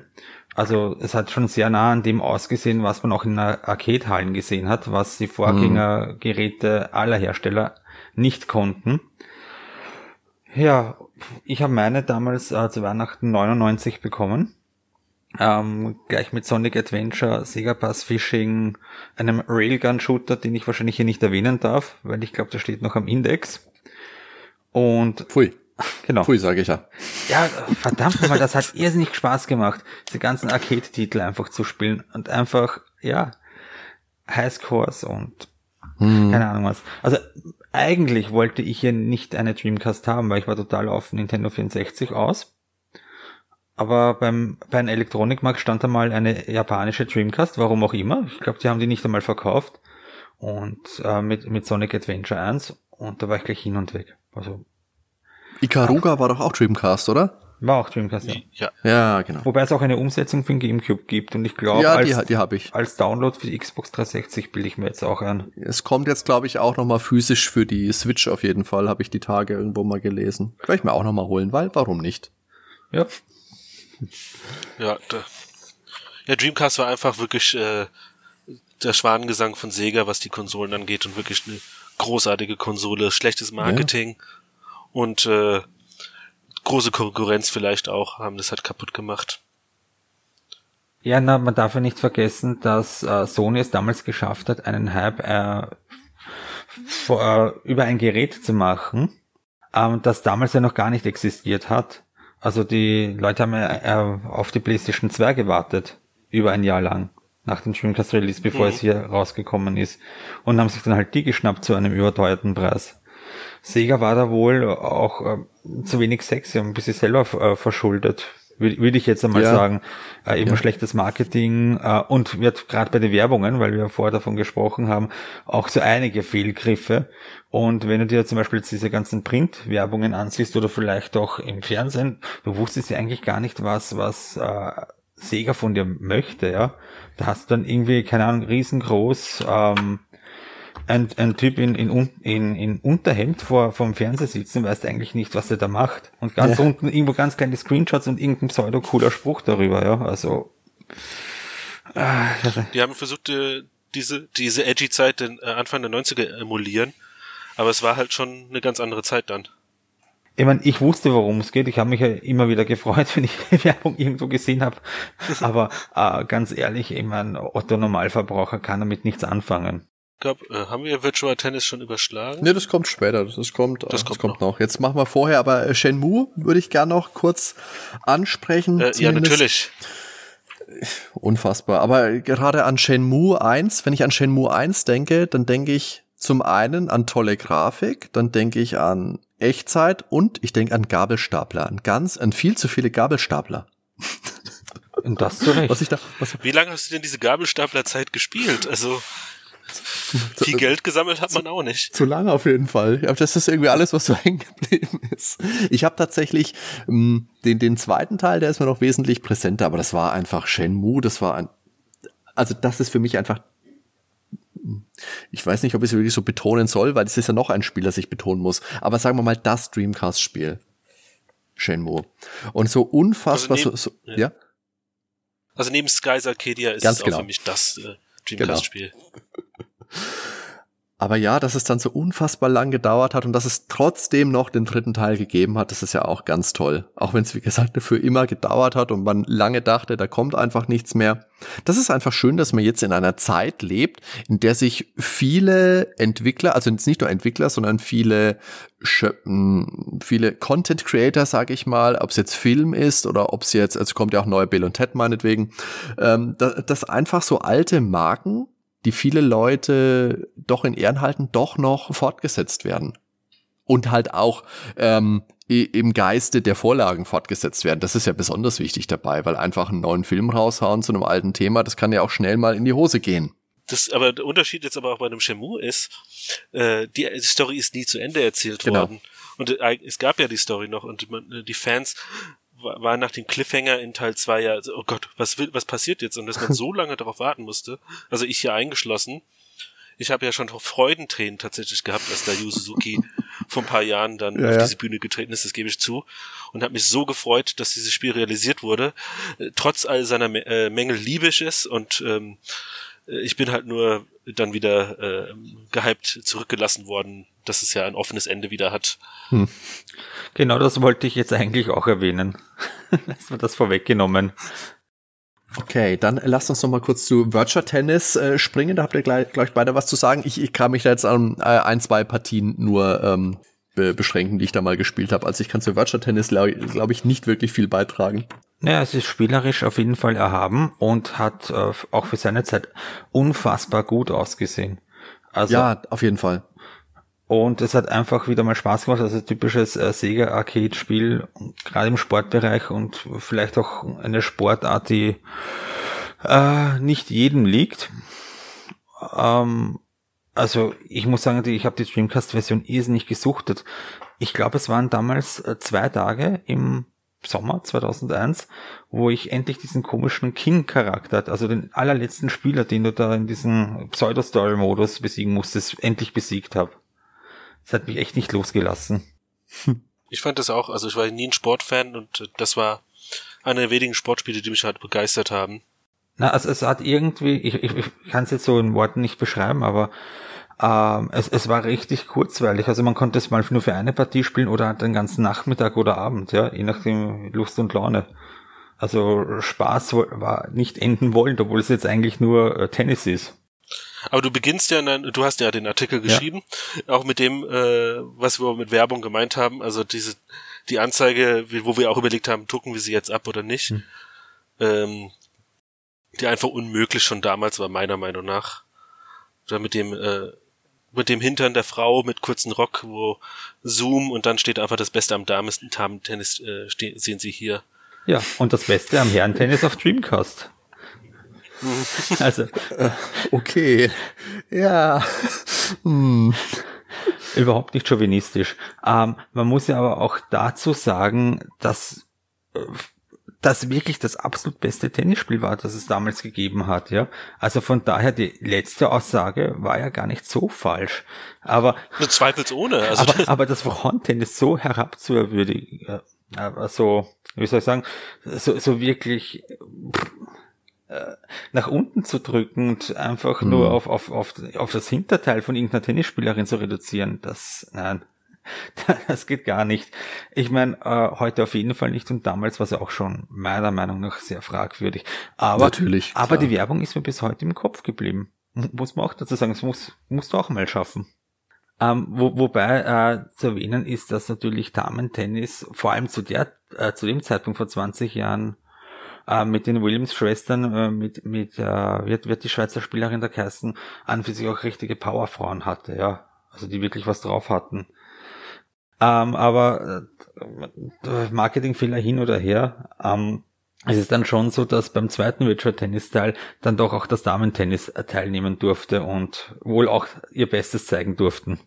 Ja, äh, wo ich wieder mehr zu sagen kann, ist eben dann Seite 106 Skies of Acadia. Ich habe ja, glaube ich, an diversen Stellen im Podcast schon gesagt, meine liebsten JRPGs sind Final Fantasy VI und Chrono Trigger in wechselnder Reihenfolge, aber ich denke, der dritte Titel wäre dann eben Skies of Arcadia. Ich habe damals die GameCube-Variante gespielt und die hat mich ja absolut weggeblasen. Also ich habe die Anekdote ja auch schon ab und zu gespielt, äh, erzählt. Da äh, hatte ich mit meiner Band einen Auftritt und es war Zeit für den Soundcheck und ich war vorher noch zu Hause, habe Skies of Arcadia gespielt und habe gerade den Endkampf gemacht und hab gedacht, machst du jetzt fertig, kannst ja eh nicht speichern. Und dann guckst du halt die Endsequenz an. Naja, man kennt's, JRPG, Endsequenz, dauert halt gefühlt wieder eine Dreiviertelstunde. Und das Ende vom Lied war, ich habe den Soundcheck verpasst und bin dann quasi äh, gerade so noch gekommen, als es losging und musste mir dann irgendeine Geschichte ausdenken. Aber in Wahrheit habe ich Skies of Acadia durchgespielt. Sehr nett. Ja, großartiges, großartiges Spiel. Also ist eins meiner Lieblingsspiele aller Zeiten. Ja, unbedingt, unbedingt. Das hat ja auch diesen Basenbau dann mitgehabt, wo du deine Pirateninsel dann aufbaust und dir ähm, ähm, die, die, die Bewohner dann einsammelst dafür. Das war so toll. Das war so toll. Genau, das hatte ja dann, ähm, also das so dieses von Suikoden, genau. die Basis, den Basisaufbau, äh, die Musik, also du hast ja dann die Gamecube-Version gespielt, du hast dann leider den orchestrierten Soundtrack verpasst, den es bei der Dreamcast-Version gab. Mhm. Der war um einiges besser, okay. weil dann äh, die, die äh, Gamecube-Version natürlich mit den ganzen Extras viel mehr Content hatte. Ja, aber das fand ich damals auch ein bisschen schade, äh, was ich mir damals schon gedacht habe, weil ich eben die Urversion nicht kannte. Ähm, mir ist es gar nicht so bewusst, was jetzt wirklich die Elemente sind, die neu mit drin waren. Also es quasi war es ja dieses böse Trio von Weiß, ja. Aika und Fina. Ja. Dann äh, diese Charaktere, die man freischaltet. Oh, das war ein Tribble, der gerade runtergefallen ist. äh, das, war, äh, das waren die Charaktere, die ähm, neu, also die Charaktere, diese Piratin. Ja, diese Jägerin. Die neu kam und, ja. ja, und 30 äh, weitere Entdeckungen, die neu dazu Ah, okay. Stimmt, das hat auch Spaß gemacht. Die Dinge, die man dann weg. Ah, ich muss das mal wieder spielen das war ein richtig, richtig tolles Spiel. Das hat halt natürlich für heutige Gamer vielleicht so ein bisschen den, den, den Beigeschmack, dass es halt doch relativ viele Zufallskämpfe gibt. Ja. Das finde ich jetzt aber nicht nachteilig. Ja, das stimmt, aber das ist was, wo man sich, glaube ich, trotzdem wieder ein bisschen einlassen muss, wenn man jetzt nicht wie, ich spreche jetzt mal für uns, für, für uns alle drei, wie wir, wenn man viel zu alte Titel auch gern spielt, ähm, muss man sich ein bisschen drauf einlassen. Aber es ist, finde ich, auch ein, ein richtig lohnendes, ein tolles Spiel, auch mega umfangreich mega umfang, abwechslungsreich auch. Ich fand den, diesen Südamerika-Abschnitt fand ich auch ganz toll oh, damals. Großartige Story einfach, ja. die Musik, die Atmosphäre, äh, alles. Und äh, das macht es ja noch schlimmer, dass dann der äh, einer, der ähm, mitdesignt hat, äh, auf Twitter aktiv ist und ständig über das Spiel postet, hier äh, retweetet das, vielleicht realisieren wir den zweiten Teil. Ja. Ich verlose dieses Artwork hier. Das ist, äh, man immer merkt, ach, Sega hat's, glaube ich, äh, es gab ja nicht mal ein HD-Remaster bis heute. Ja. Aber das ist was, das müsste wirklich nochmal kommen. Das würde gerade in die Zeit, wo ja wirklich, also zum einen viele alte Serien nochmal äh, festgesetzt, äh, naja, fortgesetzt werden. Streets of Rage hatten wir gerade oder nochmal Remaster erscheinen. Skies of Arcadia hätte es einfach verdient. Das ist so ein gutes Spiel. So unfassbar gut. Und Sakura Wars gab es ja auch jetzt ein neues, äh, letzt, äh, Stimmt, dieses Jahr. Das, das habe ich jetzt da, das mhm. ist auch hier mit drin, das habe ich glaube ich schon überblättert. Genau, ja. das ist ja Saturn-Zeit. Ja, ja, ja, ja. Aber ich glaube, bei Skies of Arcadia ist halt nachteil sehr nachteilig, dass ich weiß nicht, wisst ihr, wie viel äh, Stück abgesetzt worden sind? Das dürften gar nicht so viele gewesen sein. Sehr wenig. Mhm. Deswegen auch äh, die PlayStation 2 Version äh, einfach gecancelt wurde. Ach so, ja, gecancelt, okay. Ja. Hm. Ist aber schade, weil das, das Kampfsystem macht schon Laune. Also sowohl zu Land als auch in der Luft mit diesen äh, Luftschiffen ja, äh, und so weiter. Unbedingt. Wo man dann sehr taktieren muss. Genau. Und es war ja gerade auf den GameCube, wo es dann auch erschienen ist, da gab es ja de facto kaum Rollenspiele und neben äh, Tales of Symphonia war das wirklich eins meiner beiden Spiele, die, die mich da so ein bisschen über Wasser gehalten hat in meiner GameCube-Zeit. Hm. Das war ein gab ja auch ja? Evolution gab's ja, glaube ich, noch. Äh, ja. ja. Also das war jetzt nur ein, äh, ein Beispiel, nicht ein positives Beispiel. Ja, ja.